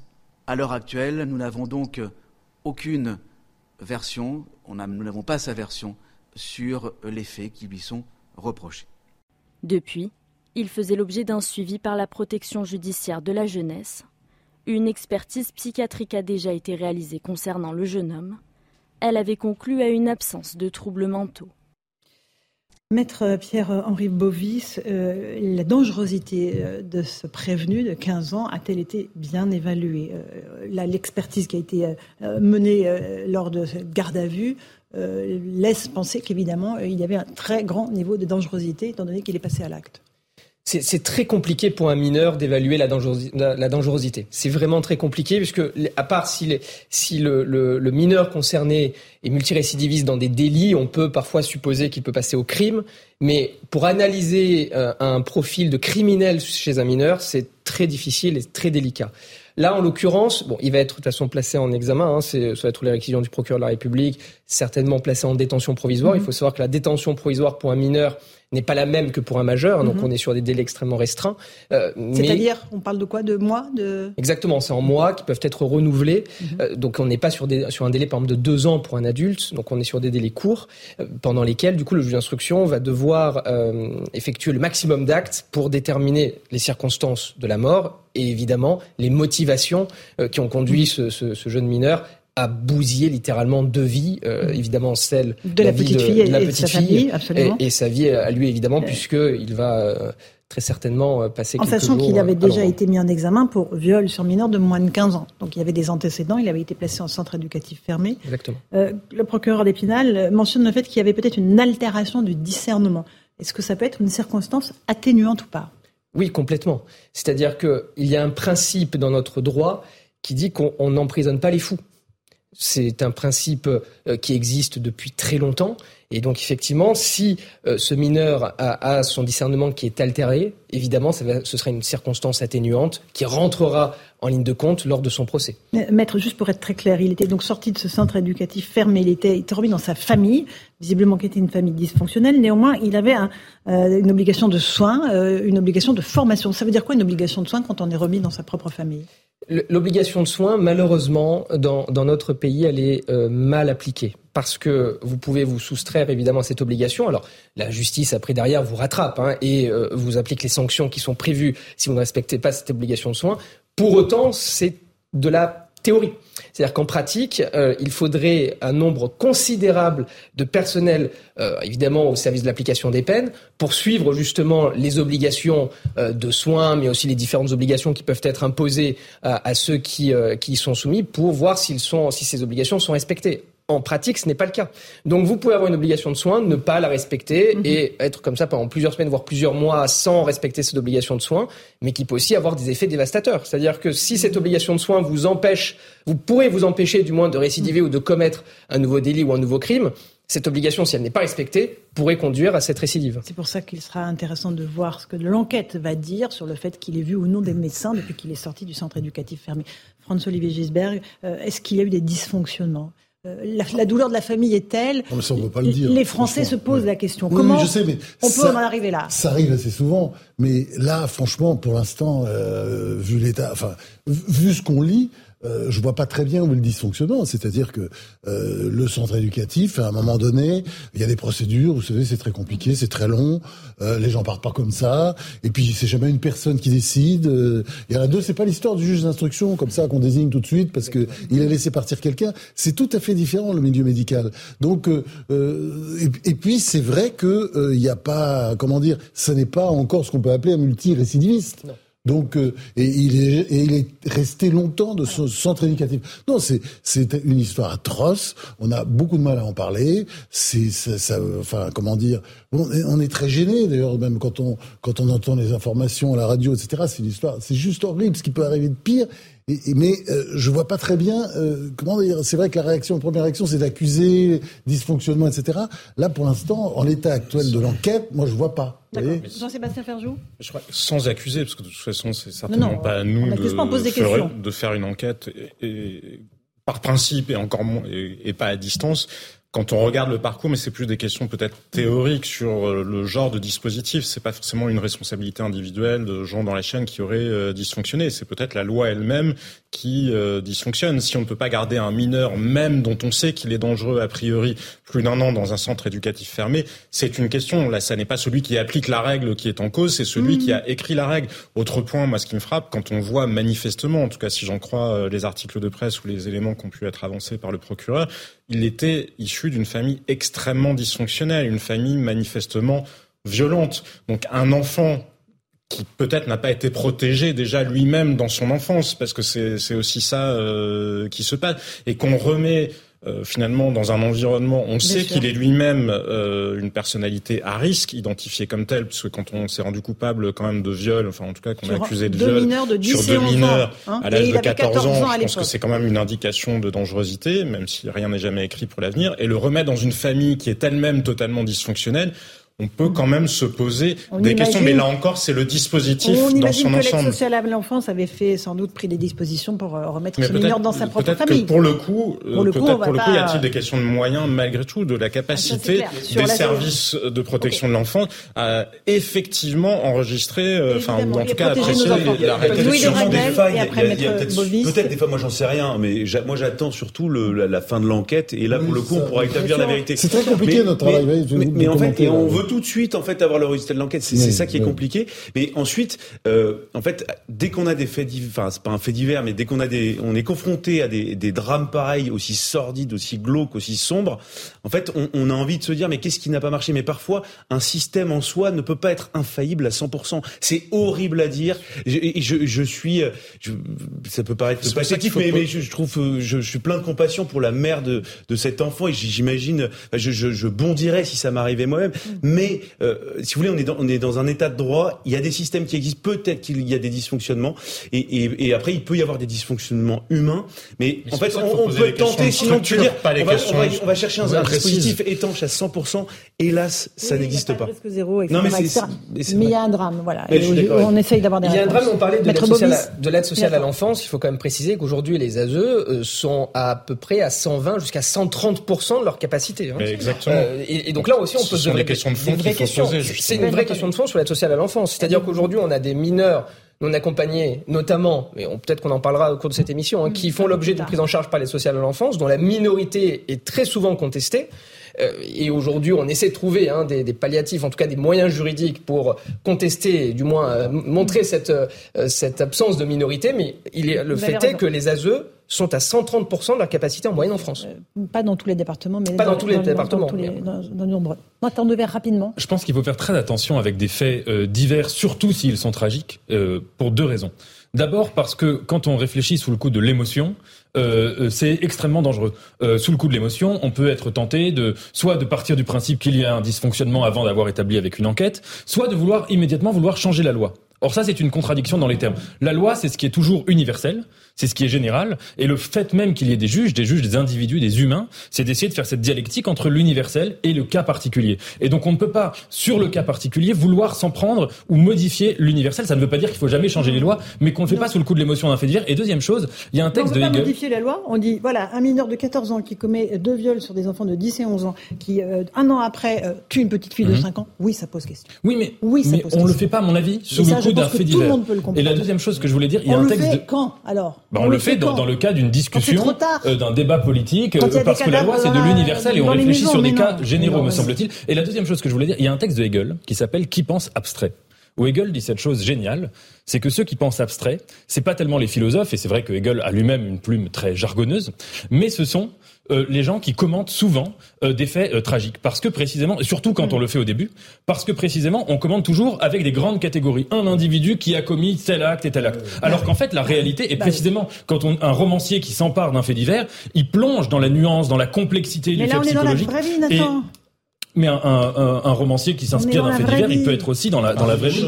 Et le réel est profondément complexe. C'est dans l'émotion. Donc on a beaucoup de mal à raisonner. Non, on peut faire fonctionner notre cerveau aussi. On peut poser des questions. Qu'est-ce qui n'a pas marché Qu'est-ce qu'on a raté Où est-ce qu'on aurait pu intervenir L'enquête n'est pas finie. On est dans l'émotion, c'est une, une situation très compliquée. Pas l'émotion, c'est qu'est-ce qui s'est passé. Le sujet, c'est malheureusement, c'est comme ça que fonctionne le débat public. On parle de ces questions-là quand il y a des faits divers. Parler, Donc là, moi, je, vous rejoins absolument, c'est qu'on n'a pas apprécié ce fait-là, mais les questions de fond sur la protection sociale en France, il faut les aborder. On ne peut pas lutter contre l'inflation législative. 18h18, on se retrouve en direct dans Punchline sur CNews et sur Europe 1. Juste un mot, euh, Maître Pierre-Henri Bovis, que risque le suspect de 15 ans qui est actuellement en garde à vue pour le meurtre de la petite fille de 5 ans? Alors il faudra voir si, avant le meurtre, il y a eu des actes commis. Euh, alors, à ce stade, il est présumé évidemment innocent, il faut quand même le rappeler. Si euh, l'enquête, l'instruction conduit effectivement à sa culpabilité, enfin du moins qu'il est renvoyé mhm. devant une cour d'assises pour mineurs, pour euh, homicide volontaire, il faudra aussi voir si des actes ont été commis avant mhm. cet homicide, par exemple des actes de barbarie, un viol, etc. Et en fonction de ces éléments, il encourra une peine, il peut euh, aller jusqu'à 20 ans de réclusion criminelle. Mais 20 ans, c'est le maximum, évidemment. Euh, c'est la réalité, c'est quoi? C'est 8, 10 ans maximum?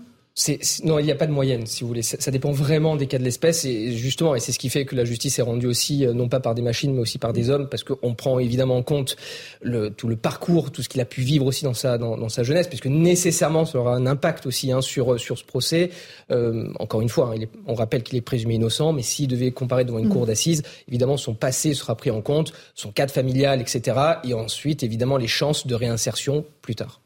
Bien, euh, on va avancer, euh, parler d'Emmanuel Macron qui était en déplacement aujourd'hui dans le Doubs, euh, où il a encore une fois essayé d'éviter les manifestants qui sont toujours très remontés contre la réforme des retraites. Une petite étape surprise à Dole dans le Jura, où il a rencontré des Français qui lui ont dit son fait, comme d'habitude. Écoutez cet échange entre le président et un patron qui est aussi un ancien gilet jaune. Je vais vous dire que ce que vous faites, c'est vraiment pas bien.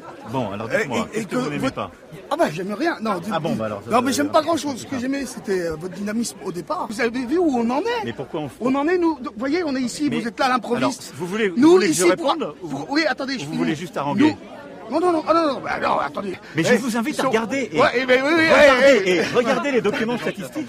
Et vous verrez que vous dites beaucoup de bêtises sur ah, les chiffres. Ah, ben vous, sur les faits. Vous, vous dites beaucoup de bêtises tous les jours, hein. Non, non, tous les jours et depuis 5 ans, hein. Mais moi. Je vous rassure, hein. Mais moi. Vous me battez. Hein. J'essaie, monsieur. Allez.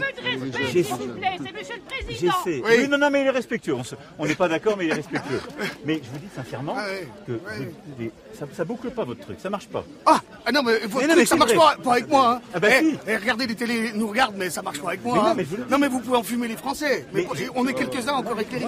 Par contre, je laisse. Oui, oui. en train d'essayer d'enfumer. Je suis en train d'essayer de travailler d'avancer. Vous essayez pas, vous nous enfumez depuis 5 ans. Non, non, monsieur. Si, si, mais vous avez encore 4 ans, c'est bon. Exactement. C'est le jeu, c'est la démocratie, hein, par contre. Hein. Vous avez été élu.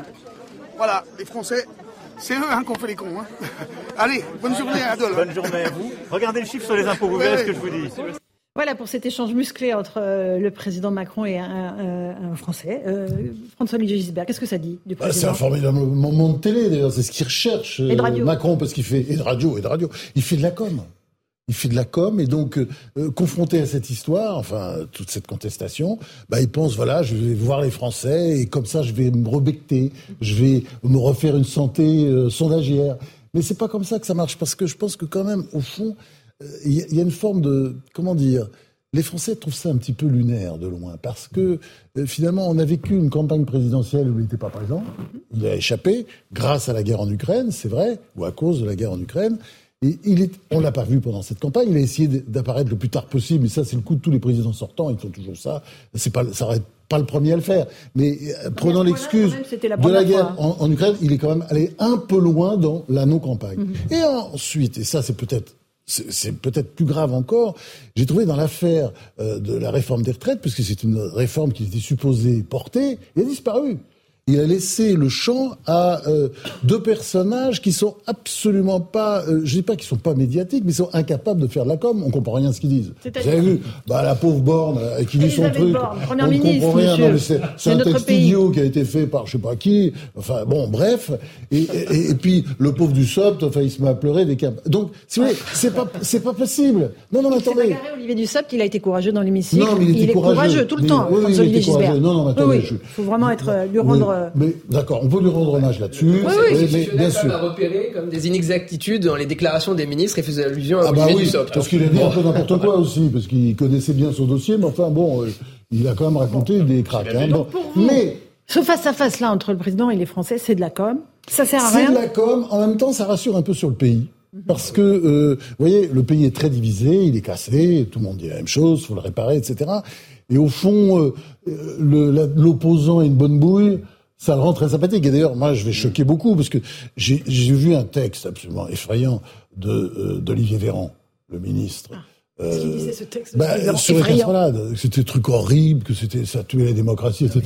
Ah enfin, je trouve que par rapport à ce qu'on a vu, euh, par rapport au, au, au brisement de, de, de, mobilier urbain, par rapport au brûlement de poubelles, enfin, bon, au, moins, puis c'est très mauvais pour la planète en plus, de ces pauvres cons là écologistes qui, qui massacrent les centres-villes. Enfin, la non, mais il faut leur expliquer, il faut leur expliquer, c'est pas bon pour la planète. Je trouve que quand on voit ça, si vous voulez, mm. ça rassure sur la France. C'est-à-dire, ils peuvent effectivement dialoguer, euh, il y a de l'humour, il y a du rire, et puis on les voit bien après euh, prendre. Si vous voulez, moi, ce qui m'effraie, hein. ce qui m'effraie aujourd'hui dans la France d'aujourd'hui, c'est qu'on ne se parle plus.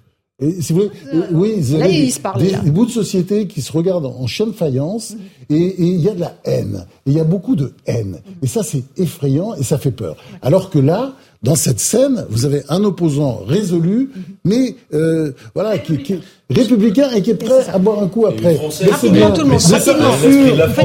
C'est pour ça que c'est pas fichu la France. Mais non, elle est belle. Oui, mais enfin, c'est quand même une illusion. oui, je suis d'accord. Je vous rejoins sur le fait. Il vaut mieux que les gens se parlent et cette scène-là était plus intéressante que des gens qui insultent le président. Parce que de toute façon, que peut-il en mm. ressortir, euh, quoi qu'il en soit. Mais c'est tout le problème, c'est une illusion démocratique. Il y a une asymétrie absolue. et on ne peut pas.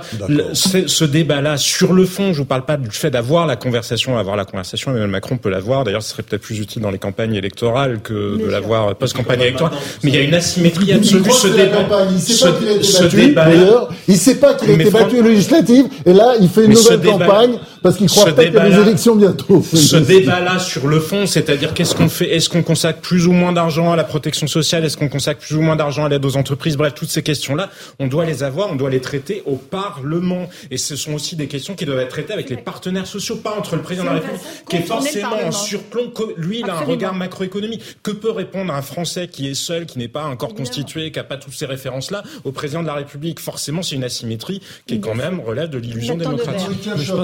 Excusez-moi. Oui, mais je parle structurellement. Ah structurellement, je pense que Emmanuel Macron a une vision du pays qu'il a dit très clairement en, 2017 pendant la campagne. Euh, quand il avait dit que la France était un pays monarchiste, régicide, et qu'il y avait une place vacante qui était la place du roi. Et oui, et, Emmanuel Macron l'a répété en parlant même de la... Sarkozy, hein. oui, c'est ah, qui l'avait dit le premier. Hein. Oui, c'est ça. Et pour faire même pour faire allusion à votre histoire intime de la Ve République, c'est vraiment ça, me semble-t-il, qui se joue. C'est un, un, président qui joue à fond la verticalité tout le temps, en refusant toute forme d'opposition euh, représentative, qui refuse d'être dans le dialogue et qui parfois voit comme des sortes de poussées de, de, de, de maladies qui reviendraient comme ça. Il, il voit ces, ces pulsions où il doit se dire voilà, il y a un peuple là en foule qui a envie de me guillotiner, de s'en prendre à moi en tout cas, qui est habité par ces pulsions-là. Et donc, je vais euh, euh, canaliser, je vais purger tout cela en, en, en, ayant ce, ce, ce, contact avec une foule que je veux aussi désordonnée que possible et dont les euh, discours vont être aussi peu structurés que possible. D'où le fait que je vais pouvoir leur répondre, vous vous trompez sur les chiffres, ce que vous dites n'est pas bien, etc. C'est pas vrai. ce qu'on peut pas dire à un opposant, parce qu'évidemment, un citoyen qu'on croise au hasard dans la rue, il n'est pas là pour connaître par cœur des chiffres qui sont faits débat présidentiel. Donc, si vous voulez, il y a quelque chose, me semble-t-il, de malsain. Il y a quelque chose de malsain dans l'utilisation de la Ve République, qui est ici, de court-circuiter toute représentation et d'avoir un contact, entre guillemets, à la plus grande verticalité, dans un sens ou dans l'autre, qui est réversible, entre le peuple et une foule qu'on veut aussi désordonner que possible. C'est d'accord.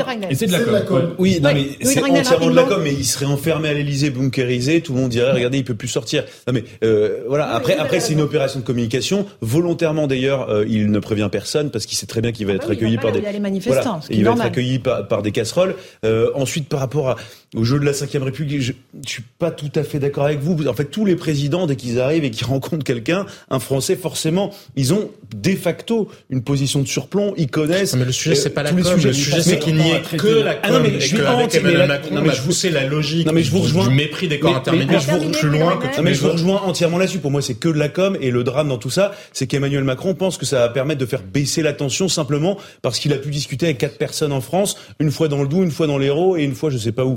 Euh, et, comment dans le Barin. Et dans le Barin, exactement, non, ou la semaine prochaine. Non, mais on aimerait, on aimerait non, si vous parlez tous ensemble, c'est le bazar. je trouve, et je termine par là, c'est qu'en fait, là où il y, a, du cynisme très calculé de la part du chef de l'État, c'est qu'en fait, ce qu'il veut, c'est qu'on parle de lui, tout remonte à lui, tout est focalisé autour de lui. Et c'est pour ça qu'en fait, il, a, il aime ça, en fait. Il aime la confrontation. Samedi soir, il, sera au Stade de France, il va se faire siffler, il va sans doute se faire huer, mais il adorera ça. Parce qu'on ne parle que de lui. C'est déséquilibré juste d'un mot, parce qu'on ne l'entend pas face à un chancelier allemand tenir le même genre de propos ou se mettre en surplan ou faire le fier à bras comme ça. On l'entend pas face au Haut Conseil des finances publiques qui constate encore une fois que les hypothèses de croissance d'inflation du gouvernement ne sont pas crédibles. On ne l'entend pas quand il y a des rapports de la Cour des comptes. On ne l'entend pas quand des parlementaires posent des questions. Et vous faisiez référence à Olivier Dussopt. Moi, ce qui m'a le plus choqué, c'est pas qu'il avait un visage de droupi en quelque sorte, parce que je pense que ça vous pensiez. mais quand il a répondu à un parlementaire, je n'ai pas, je n'ai pas de compte à vous rendre. Bah si, un ministre a des comptes à rendre au Parlement. Excusez-moi, c'est que de la com. Mais il faut quand même rappeler une chose, c'est qu'on a un porte-parole du gouvernement qui passe son temps a disqualifié toutes les formes d'opposition, qui a dit, quand il était ministre, qui a dit au Parlement, ceux qui ne sont pas d'accord avec moi, vous sortez du Parlement. Il a dit ça, on est dans une démocratie. Si c'était dit en Hongrie, je pense que tous les médias diraient, mais qu'est-ce que c'est que ce, ce, cet, cet, individu qui n'a aucune culture démocratique, qui passe son temps, si vous voulez, à faire la leçon, à traiter d'anti-républicains toutes les oppositions, y compris les plus républicaines, et qui après vient nous, nous dire que les casseroles sont fascistes. Il y a un problème fondamental là-dedans. Les casseroles fascistes, c'est voilà. c'est peut-être c'est peut-être de la communication. C'est peut-être de la communication, mais vous posiez la question tout à l'heure. Je pense que, euh, in fine, ça, ça fera baisser quand même la tension parce que déjà, un, ça fait plaisir de voir un président de la République avec le sourire qui va au contact des Français. Et ça me fait penser d'ailleurs à Nicolas Sarkozy qui, pareil, aimait aller au contact lorsqu'il y avait des oppositions. Lui, il sortait de, de, son, de son palais, du, palais présidentiel, il allait au contact et justement, il allait voir les gens qui euh, voulaient l'insulter. On se souvient de ce pêcheur hein, sur les sur les sur les docks qui lui avait dit, voilà exactement, euh, avec lequel il voulait discuter voulait aller au contact, il voulait dire non, non, mais il écartait les, euh, la, sécurité d'ailleurs pour lui parler vraiment en face, etc. Donc, et on voit qu'Emmanuel Macron essaie de reproduire ce que fondamental. C'est l'heure du rappel des titres, 18h30. Ah, bah, Merci Louis de Ragnel. Tout de suite, c'est Maureen Vidal, absolument sur CNews et sur Europe 1 pour l'actualité.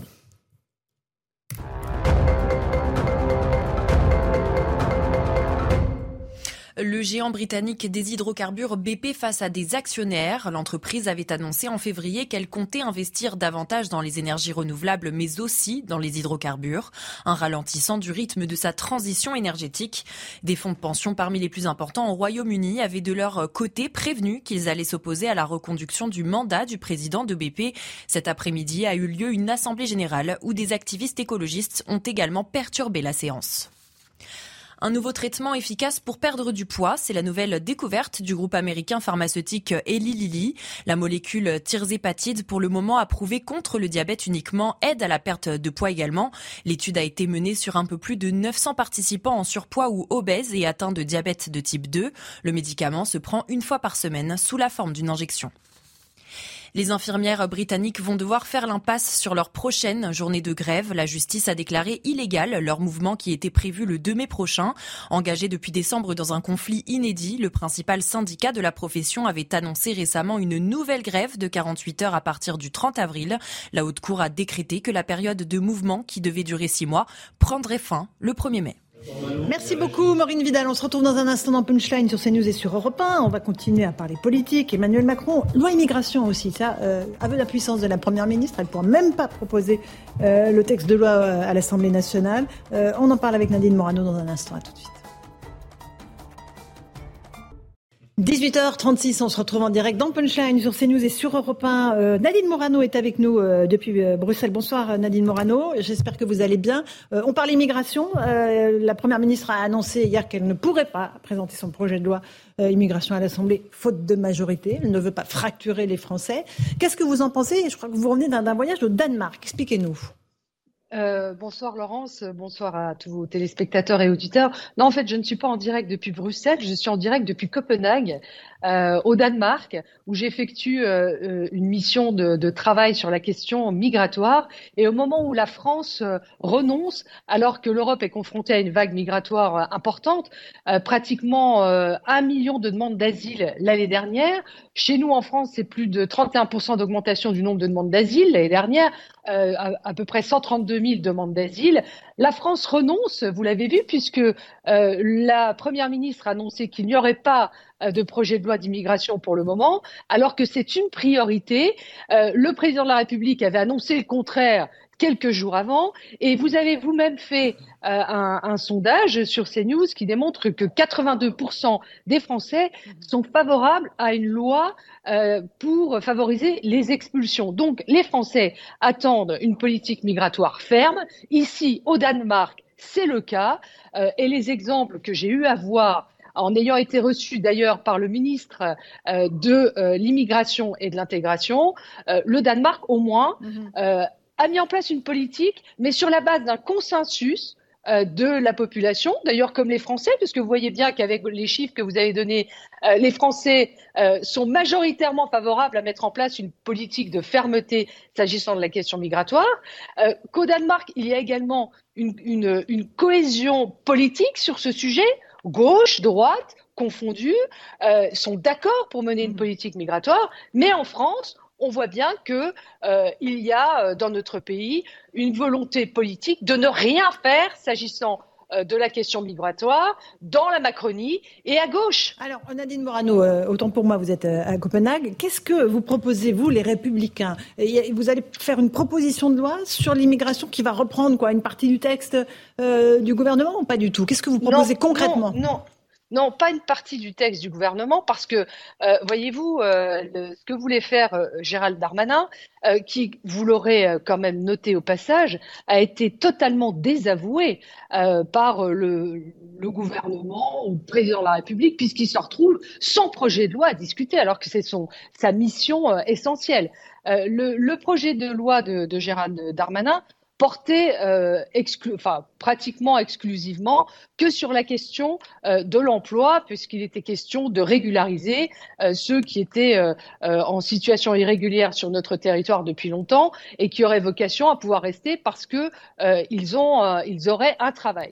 Bon, ici, le ministre de l'Immigration a très clairement dit qu'il n'était pas légitime de corréler la demande d'asile et le travail. En fait, Ici, on est très attentif à la cohésion nationale et on estime qu'un nombre trop important euh, d'immigrés mettrait en péril cette cohésion nationale. Eh bien, nous, c'est pareil. Ce que nous voulons faire, c'est décourager les, candidats à l'immigration euh, sur le territoire euh, français en y mettant des critères beaucoup plus importants, beaucoup plus sélectifs et surtout en mettant en place des dispositifs de retour efficaces, puisqu'on voit bien qu'aujourd'hui, euh, les dispositifs de retour ne fonctionnent pas. Voyez-vous, ici au Danemark, je suis allée dans l'équivalent d'un centre de rétention administrative français pour ceux qui sont déboutés du droit d'asile et qui doivent, être, qui doivent quitter le territoire du Danemark.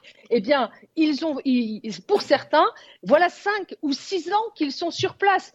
Il y en a même un qui, ça fait sept ans qu'il est dans un centre de rétention administrative. Donc, c'est pas la peine d'aller au Danemark parce que si vous êtes débouté de droit d'asile et si vous ne partez pas volontairement, eh bien, vous ne pouvez pas travailler, vous ne pouvez pas vivre librement sur le territoire. Vous êtes dans un centre de rétention administrative. Nous, on a 90 jours maximum de rétention euh, dans, les, dans nos euh, centres de rétention administrative. On y met en priorité ceux qui sont non seulement déboutés du droit d'asile, mais en priorité ceux qui sortent de prison après une peine euh, d'emprisonnement et qui doivent repartir dans leur pays d'origine. Très bien. Merci beaucoup Nadine Morano. Quand vous serez à Paris, vous reviendrez nous, expliquer en détail ce que vous avez vu et, ce que vous proposez du côté des Républicains. François-Olivier Gisberg, ce projet de loi sur l'immigration qui donc ne sera pas proposé posé au Parlement avant des semaines, des semaines, il n'y a même pas de date. C'est un aveu d'impuissance de la Première ministre et du président ou pas? Alors le président, je ne sais pas parce qu'il y a un petit jeu compliqué entre eux. C'est-à-dire, je pense que oui, oui, parce que bon, il a annoncé le, la loi sur l'immigration. Elle dit non, finalement, il n'y en aura pas. Est-ce qu'ils sont vraiment concertés ou est-ce que c'est pas un jeu de baffe, disons, avant la, avant la fin du CDD d'Elisabeth Borne euh, le 14 juillet, ou, un peu plus tard, je ne sais pas. Enfin, il y a quelque chose. Mais moi, ce qui m'a frappé, c'est dans les, les, les propos d'Elisabeth Borne, quelque chose d'hallucinant, c'est-à-dire on le retire parce qu'il ne faut pas diviser les Français. Bon, bah, s'il ne faut pas diviser les Français, il ne faut pas gouverner alors. Il faut se barrer. Qu'est-ce qu'elle fait là Et le sondage, et les sondages montrent que les Français sont assez gouverner, c'est choisir. Donc choisir, ça veut dire c'est diviser. Non, non, non. Elle a dit diviser les Français. Oui, oui, mais elle a dit diviser les Français. Mais le sous-titre, c'était. Mais c'est incroyable qu'on. Enfin, ça aurait mérité d'ailleurs des grands titres dans les journaux, etc. Parce que c'est quand même le signe que euh, ils sont tombés très bas. C'est-à-dire que euh, si il y, a plein d'autres sujets qui peuvent diviser les Français. par exemple, l'explosion des dépenses publiques à 58% par rapport au PIB qui fait de la France la structure. Enfin, ça fait de la France. Oui, la structure, disons, d'un État communiste sans la police, sans le reste, etc. 58%, on est très loin au-dessus des autres. Et après, plus on met d'argent, moins les services publics marchent. Enfin bon, on le sait tout ça. Et ça si ça pourrait diviser les Français. Donc finalement, faut rien faire, rester là, les bras ballants, avec d'ailleurs une immigration qu'on, enfin, vous savez très bien que non seulement on n'assimile plus, mais maintenant il n'est même plus question d'intégrer. C'est-à-dire que toutes les administrations sont noyées, débordées, etc. Faut essayer de prendre le problème à la racine et être intelligent, et puis prendre décisions, quitte à prendre des coups. Louis de la situation à la, à la frontière franco-italienne est très compliquée en ce moment. Il y a des afflux euh, de migrants que la police française euh, tente de, de, de stopper. Ou pas, parce qu'il n'y a, a, pas d'unité de force mobile actuellement dans les Alpes-Maritimes, euh, parce qu'ils étaient employés notamment pour les, les manifestations. mais ce qui est en train de se passer en fait en Italie, qui va arriver, je pense que ça va faire la une des, des journaux la semaine prochaine, c'est qu'en fait il y a une explosion d'arrivées de migrants sur les côtes italiennes depuis le début de l'année. Ils sont à plus 300 Mhm. par rapport à l'an dernier. Je ne sais pas si vous vous rendez compte. Donc depuis le début de l'année, il y a eu 31 euh, 000 euh, arrivées. Aujourd'hui, il y a 115 500 migrants qui sont gérés euh, dans, l'hébergement d'urgence de l'État italien. Donc tout est complètement saturé. Donc les Italiens ne peuvent plus. Et en fait, le, ce, qui est, ce qui est dramatique, c'est qu'on va, vous allez voir, avoir exactement les mêmes débats qu'il y a 5 ans, qu'il y a 10 ans euh, la semaine prochaine, euh, parce que les Italiens vont dire bah nous on peut pas tous les accueillir. Il y a les accords de Dublin qui doivent s'appliquer, et donc euh, les d'autres pays européens doivent prendre leur part du de, de, de, de, cette souffrance à partager. Personne voudra jouer le jeu. Les Français et, donc en fait c'est si vous voulez c'est interminable. Et ce que je trouve dramatique par rapport à Elisabeth Borne le sait ça parce qu'il y a des notes euh, de la DGSI notamment euh, qui remontent, il y a des accords de coopération avec les services de mm. police italiens et français, donc elle est au courant de ça. Et en fait, on a urgemment besoin d'une loi sur l'immigration euh, parce qu'en fait, on n'a plus les on n'a plus aucune capacité pour traiter ce problème-là. Et encore une fois, on nous ressort le en même temps migratoire, ça ne marche pas. On peut pas d'un côté dire on va expulser plus facilement et de l'autre augmenter les capacités de recours pour empêcher ces expulsions. Ce n'est pas possible. En fait, l'immigration c'est terrible, mais l'immigration humainement c'est très dur. Et en fait, il faut l'assumer, il faut le dire. C'est-à-dire qu'en fait, la, question migratoire, c'est la défense de, de, si vous voulez, de l'intégrité de notre société. Et en fait, c'est pas une, la dimension humanitaire est secondaire par rapport à ça, réellement. Et, et donc en fait, Nadine Morano a raison. Oui, il faut dissuader. Faut qu'on, faut en fait qu'on arrête d'être euh, l'Eldorado qui, en, plus, on n'est pas un Eldorado, c'est complètement faux. Euh, et deuxièmement, euh, il faut quand même pointer du doigt les risques de notre société. Mais de l'autre côté, euh, si on a une politique ferme, Emmanuel Macron le sait très bien, les conséquences d'une politique ferme en matière migratoire, les conséquences politiques sont difficiles à assumer. Il faut être courageux. Euh, on a entendu votre point de vue. Euh, juste pour revenir à Emmanuel Macron, euh, la situation qu'il rencontre aujourd'hui dans le pays, il y a aussi une alerte de sécurité concernant sa présence samedi, Louis de Ragnel, au Stade de France pour la finale de la Coupe de France, Toulouse-Nantes. C'est bien ça? Oui, absolument. Donc c'est une note de la direction du renseignement de la préfecture de police de Paris, euh, donc qui a été mise aujourd'hui. Donc il y, a, il deux risques qui sont pointés. Donc il y a évidemment la présence du président de la République. La tradition veut que le président vienne, et nous, on a, donc on a obtenu la confirmation. Emmanuel Macron sera bien présent. Il doit descendre sur la pelouse à deux moments, euh, et donc c'est à cette occasion que euh, les, les limiers du renseignement craignent euh, un envahissement de la pelouse. Euh, et donc ça pose des vraies questions aussi de, de sécurité par des par, des, des, spectateurs qui Ils ont forcément profitent de l'opportunité pour contester la réforme des retraites et contester surtout ce que représente à leurs yeux Emmanuel Macron. Donc il y a une crainte de, aussi de, de banderoles contre Emmanuel. il y a des craintes d'image mm. qui sont extrêmement fortes. et donc ils regardent ça de très près. Il y a un dispositif énorme qui est déployé, 24 unités de force mobile, c'est l'équivalent de deux fois les effectifs déployés pour un match PSG-OM. Non, mais c'est juste pour euh, bien. Pour qu'on prenne la mesure. Pour qu'on puisse. Mais les forces de l'ordre, elles seront à l'extérieur du stade, elles seront à l'extérieur. dans le stade. Non, elles seront à, oui, elles seront à l'extérieur. Normalement, c'est toujours un peu compliqué. Il y, a, il y a des accords avec le Stade de France pour pouvoir rentrer à l'intérieur, mais normalement, c'est le Stade de France qui gère la sécurité à l'intérieur du stade. Il y a des risques aussi qui ont été pointés de, de, de supporters qui pourraient arriver en masse euh, pour euh, éviter, échapper un peu aux palpations de sécurité. Et donc, il y a un risque qui est pointé, qui est, c'est écrit noir sur blanc. Le risque, c'est qu'il y ait des, des, des, supporters qui rentrent, sans, sans être contrôlés, donc ça pose des, Il y a aussi des sifflets, François-Olivier Gisbert, qui ont été distribués, euh, qui seront distribués par les syndicats aux spectateurs, avec des cartons rouges pour signifier le mécontentement des Français à Emmanuel Macron. Euh, c'est la France de 2023 Bon, c'est un peu idiot, on le reconnaîtra tous, comme les, casserolades. Mais franchement, c'est moins pire que la situation qu'on a vécue, euh, vous vous souvenez, après le 49-3, avec un Paris qui est complètement dévasté. Mm-hmm. Et puis par euh, des casseurs euh, totalement abrutis, qui, cassent les vitrines, etc. Hein. On l'a vu, on l'a tous vu, enfin ceux qui habitaient mm. Paris, moi je trouve que j'étais à Paris à ce moment-là. c'est donc, enfin bon, c'est mieux. C'est simplement, évidemment, je reconnais que c'est pas absolument génial. Bon, de toute façon, il faut bien voir que ça ne fait que commencer. C'est-à-dire, les quatre ans de Macron, attendez, tant qu'il ne saura pas, tant que personne ne lui aura dit, parce que c'est ça aussi, qu'il a été battu, aux législatives, ça va continuer. Là, il n'a pas voulu laisser son jouet, donc il le garde bien jalousement. Mais euh, le pouvoir, en fait, il faut qu'il le partage. Il faut qu'il apprenne maintenant qu'il faut, il faut cohabiter. N'importe quel autre président sous la Ve République, c'est ce qu'il aurait fait. Il aurait essayé d'inventer quelque chose de nouveau. Mmh. Euh, Mitterrand l'a fait euh, en 88. Et lui, non. Il fait comme si tous continuaient comme avant. Eh ben non. Eh ben non. La colère va continuer.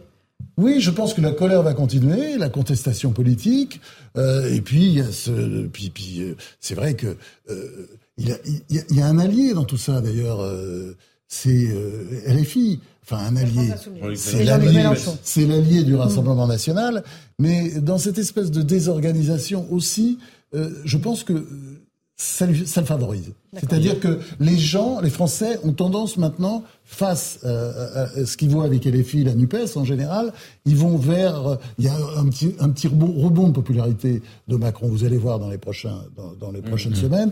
Et puis, de l'autre côté, évidemment, il y a le Rassemblement national qui engrange et qui ramasse et qui ramasse. Ça, c'est sûr, c'est ça la Jean-Sébastien Ferjou et Maître Movis.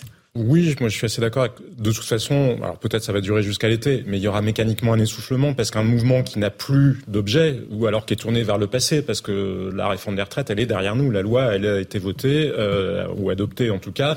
Euh, elle a été promulguée par le président de la République et les décrets sont, en cours. Exactement. Et elle hmm. sera appliquée pour le 1er septembre. Donc à un moment, il y a des gens. Ça ne veut pas dire que pour le coup, ils vont oublier euh, ce que le ressentiment ou l'exaspération qu'ils peuvent ressentir vis-à-vis d'Emmanuel Macron, mais ils vont quand même essayer de passer un peu autre chose, ne serait-ce que pour une raison peut-être même psychologique. C'est-à-dire à un moment, vous en avez marre qu'on vous mette le nez dans votre défaite quand vous avez perdu. Regardez Fox News, pour le coup, ses audiences se sont effondrées après la défaite de Donald Trump parce que les Américains ne voulaient plus entendre parler de cette de ce, enfin les Américains il y avait eu le ne voulaient entre temps. Hein, bah... Non non, je parle de juste après l'élection. Ils ne voulaient plus entendre parler de la défaite et de l'élection euh, volée. Le Capitole, c'était quand même deux mois après. Mais mais bref, mais tout ça pour dire qu'il y a un moment où je pense que les gens peuvent. Et après, moi, il me semble quand même pour la journée de samedi qu'il y a un véritable enjeu pour le ministre de l'Intérieur. On se souvient du Stade de France et des mensonges, mais les mensonges, c'est que le deuxième effet qui se coule. Le, le, le vrai sujet, c'était les mauvaises décisions qui avaient été prises quant à la gestion des foules aux abords du Stade de France, parce que la distribution des cartons rouges, il va bien falloir qu'elle ait lieu. Et on a vu à ce moment-là, il y avait une commission d'information parlementaire, et d'ailleurs, comme toujours en France, peu importe ce qu'on y découvre, il n'y a aucune responsabilité qui est assumée. Donc Gérald Darmanin est toujours le ministre de l'Intérieur, mais il y a quand même un vrai sujet. Il y aurait pu avoir des morts au moment du Stade de France. Euh, mhm. Donc espérons que là, pour le coup, ça a été mieux géré et que les ordres qui seront donnés aux gendarmes comme aux policiers ne mettront personne en danger. J'ai l'impression que nous sommes quand même plutôt dans une position schizophrénique parce que lors du premier mandat, la manifestation, lors de la manifestation des Gilets jaunes, tout le monde disait Emmanuel Macron, ça y est, il est mort politiquement, il va être battu, évidemment, il va dégager, etc. Qu'est-ce qui s'est passé? Il a été réélu plutôt d'ailleurs bien. Il a été bien réélu euh, lors de lors de l'élection présidentielle. Il a gagné les élections législatives naturellement. Et donc aujourd'hui, pareil, on repart dans ce même cycle en disant de toute manière politiquement il est mort, il est cuit, il va devoir laisser le pouvoir, etc. mais non, mais quand on dit qu'il laissez-le terminer, Louis. au, final, toutes ces contestations, la distribution des cartons rouges, des sifflets, etc., les casseroles, moi je préfère ça. C'est ce que vous disiez tout à l'heure. Je préfère ça plus que ce que les comme vous disiez, ces espèces d'abrutis, effectivement, dévassent complètement Paris, brûlent la porte du, du tribunal de la mairie, Paris, je à, Bordeaux, Nantes, etc. Et au final, même, j'ai envie de dire, ces contestations de siffler à la rigueur, c'est, peut-être infantile, c'est gentil, mais c'est sain. Euh, vous savez, il y, a, il y, a, une comparaison, c'est la Cour européenne des droits de l'homme qui a fait cette comparaison, je, je trouve géniale, euh, pour comparer le président de la République à un alpiniste. En fait, la Cour européenne disait, que la politique c'est de l'alpinisme. Plus haut vous montez au, sommet et plus les vents contraires sont, sont, violents et vous devez vous attendre du coup à des critiques. Je trouvais cette comparaison intéressante et donc du coup cette contestation je la trouve saine et je la trouve évidemment mieux que tous ces couillons qui vont dévaster Paris, brûler les voitures, et risque de retrouver le 1er mai parce qu'il y a énormément de black blocs qui seront présents. France Olivier Gilbert un tout petit mot et après il y a quand même toujours euh, enfin la, la, même attitude chez les présidents, c'est quand on est en difficulté et le problème qu'il y a aujourd'hui parce que ça n'a rien à voir avec l'histoire des gilets jaunes. Ce qui se passe aujourd'hui, c'est quand même un pays avec le pays, c'est quand même avec la France globalement. Il y a, il y a un souci. C'est pas, c'est pas juste une catégorie de la population, c'est un peu général. Dans ces cas-là, qu'est-ce qu'on doit faire, surtout quand on a débattu aux législatives et qu'on ne sait pas encore? Eh bien, c'est partager le pouvoir. C'est obligé. Et en général, d'ailleurs, après une cohabitation, on l'a vu avec tous les présidents, ils remontent, ils reprennent un peu. Et, et Macron, il est obligé de le faire, et s'il ne le fait pas, ça va devenir de plus en plus dur. Il n'a pas de majorité à l'Assemblée nationale. Ça finira par une dissolution. Un mot sur la situation d'Emmanuel Macron, les violences prévisibles du 1er mai, eh ben, énormément d'éléments radicaux, des gilets jaunes qui seront présents en masse, et évidemment l'immense majorité pacifique des manifestants et syndicaux. Oui, moi, moi j'ai dit souvent ce que je pensais de la réforme des retraites, mais à mon avis, il faut quand même euh, pointer deux choses du point de vue des oppositions à la réforme des retraites. Sur les violences, c'est une évidence. Il y a une très large majorité de gens qui ont été extraordinairement pacifiques, qui ont fait euh, euh, une contestation avec un très beau degré de politisation, où ils amenaient le débat très loin, parce que la question c'est de quelle société voulons-nous demain, quel sens donner à notre travail, quel sens donner à la justice sociale, voilà. Mais il est vrai qu'il y a non seulement des violences, hein, mais il y a même parfois chez certains et certaines une forme de personnalisation du débat qui, moi, me met assez mal à l'aise. C'est-à-dire où le débat ne porte absolument plus sur que pense-t-on de la réforme des retraites? Que pense-t-on des méthodes La détestation d'Emmanuel Macron. La détestation d'Emmanuel Macron, avec des raisons parfois euh, presque psychologiques, avec parfois des insinuations euh, très douteuses, mm, mm. et avec parfois des méthodes, brûler des effigies, euh, harceler des députés dans la rue. Tous les présidents, ils ont le droit. Oui, tous les présidents, ils ont le droit. C'est pas juste lui. C'est hein. pas lui. Souvenez-vous de Sarkozy, souvenez-vous, enfin, on peut faire la liste. oui, oui, et même François Hollande, qui était un président normal et qui n'était pas un président si autoritaire, pas du tout, enfin, beaucoup moins autoritaire qu'Emmanuel Macron, même lui, il donnait lieu à des attaques souvent ad hominem. Je trouve quand même que c'est un point qu'il faut interroger, qui est comme si vous voulez le négatif de notre constitution, qui est très présidentielle, peut-être un peu trop présidentielle, que ça fait aussi des oppositions qui sont trop dans l'attaque ad hominem, qui est évidemment une attaque stérile, qui est évidemment une attaque qui se joue de passion triste et qui empêche de faire de la politique. C'est partout dans le monde, non Attendez, Gisbert. Ce qui a peut-être juste changé malgré tout, c'est que ça existait avant, mais c'était dans un paysage politique où ce qui était quand même structuré. C'est-à-dire, vous pouviez détester euh, Nicolas Sarkozy parce que vous étiez de gauche, mais il y avait une alternance qui s'annonçait. Ça allait pas durer si longtemps finalement d'attendre la prochaine élection. Là, il y a deux blocs, deux blocs, deux blocs de l'électorat qui pensent que l'élection, les portes de la présidentielle leur sont interdites. Non, il y a une alternance, hélas. Bah, c'est ce que je pense, hélas. Mais il n'y en a qu'une seule, c'est pas vrai. Euh, la NUPES n'a aucune chance. Euh, euh parce Donc, que la alternance, c'est quoi euh, bah, L'alternance, il y a le Rassemblement National aujourd'hui qui arrive quand même. Quand on regarde la popularité, qu'on voit Marine Le Pen tout en haut, juste derrière Édouard Philippe, et est-ce qu'on croit tous au destin d'Édouard Philippe ici? Je ne suis pas sûr. Et donc, vous avez Marine Le Pen, et juste derrière, Jordan Bardella. Non, mais c'est quand même très étrange. Il faut, faut, dire, faut, dire les choses franchement et pas faire semblant de croire que l'avenir se, se, joue entre la NUPES et le... Et le ah bah, Merci à tous. Merci François-Olivier Gisbert, Jean-Sébastien Ferjou, Maître Bobis, Nathan euh, Devers, pardon, et Louis de Ragnel. Merci, à vous tous, chers amis auditeurs, téléspectateurs. Dans un instant, Europe 1 soir sur Europe 1 et Christine Kelly et ses invités pour Face à l'info sur CNews. Bonne soirée à vous sur notre antenne.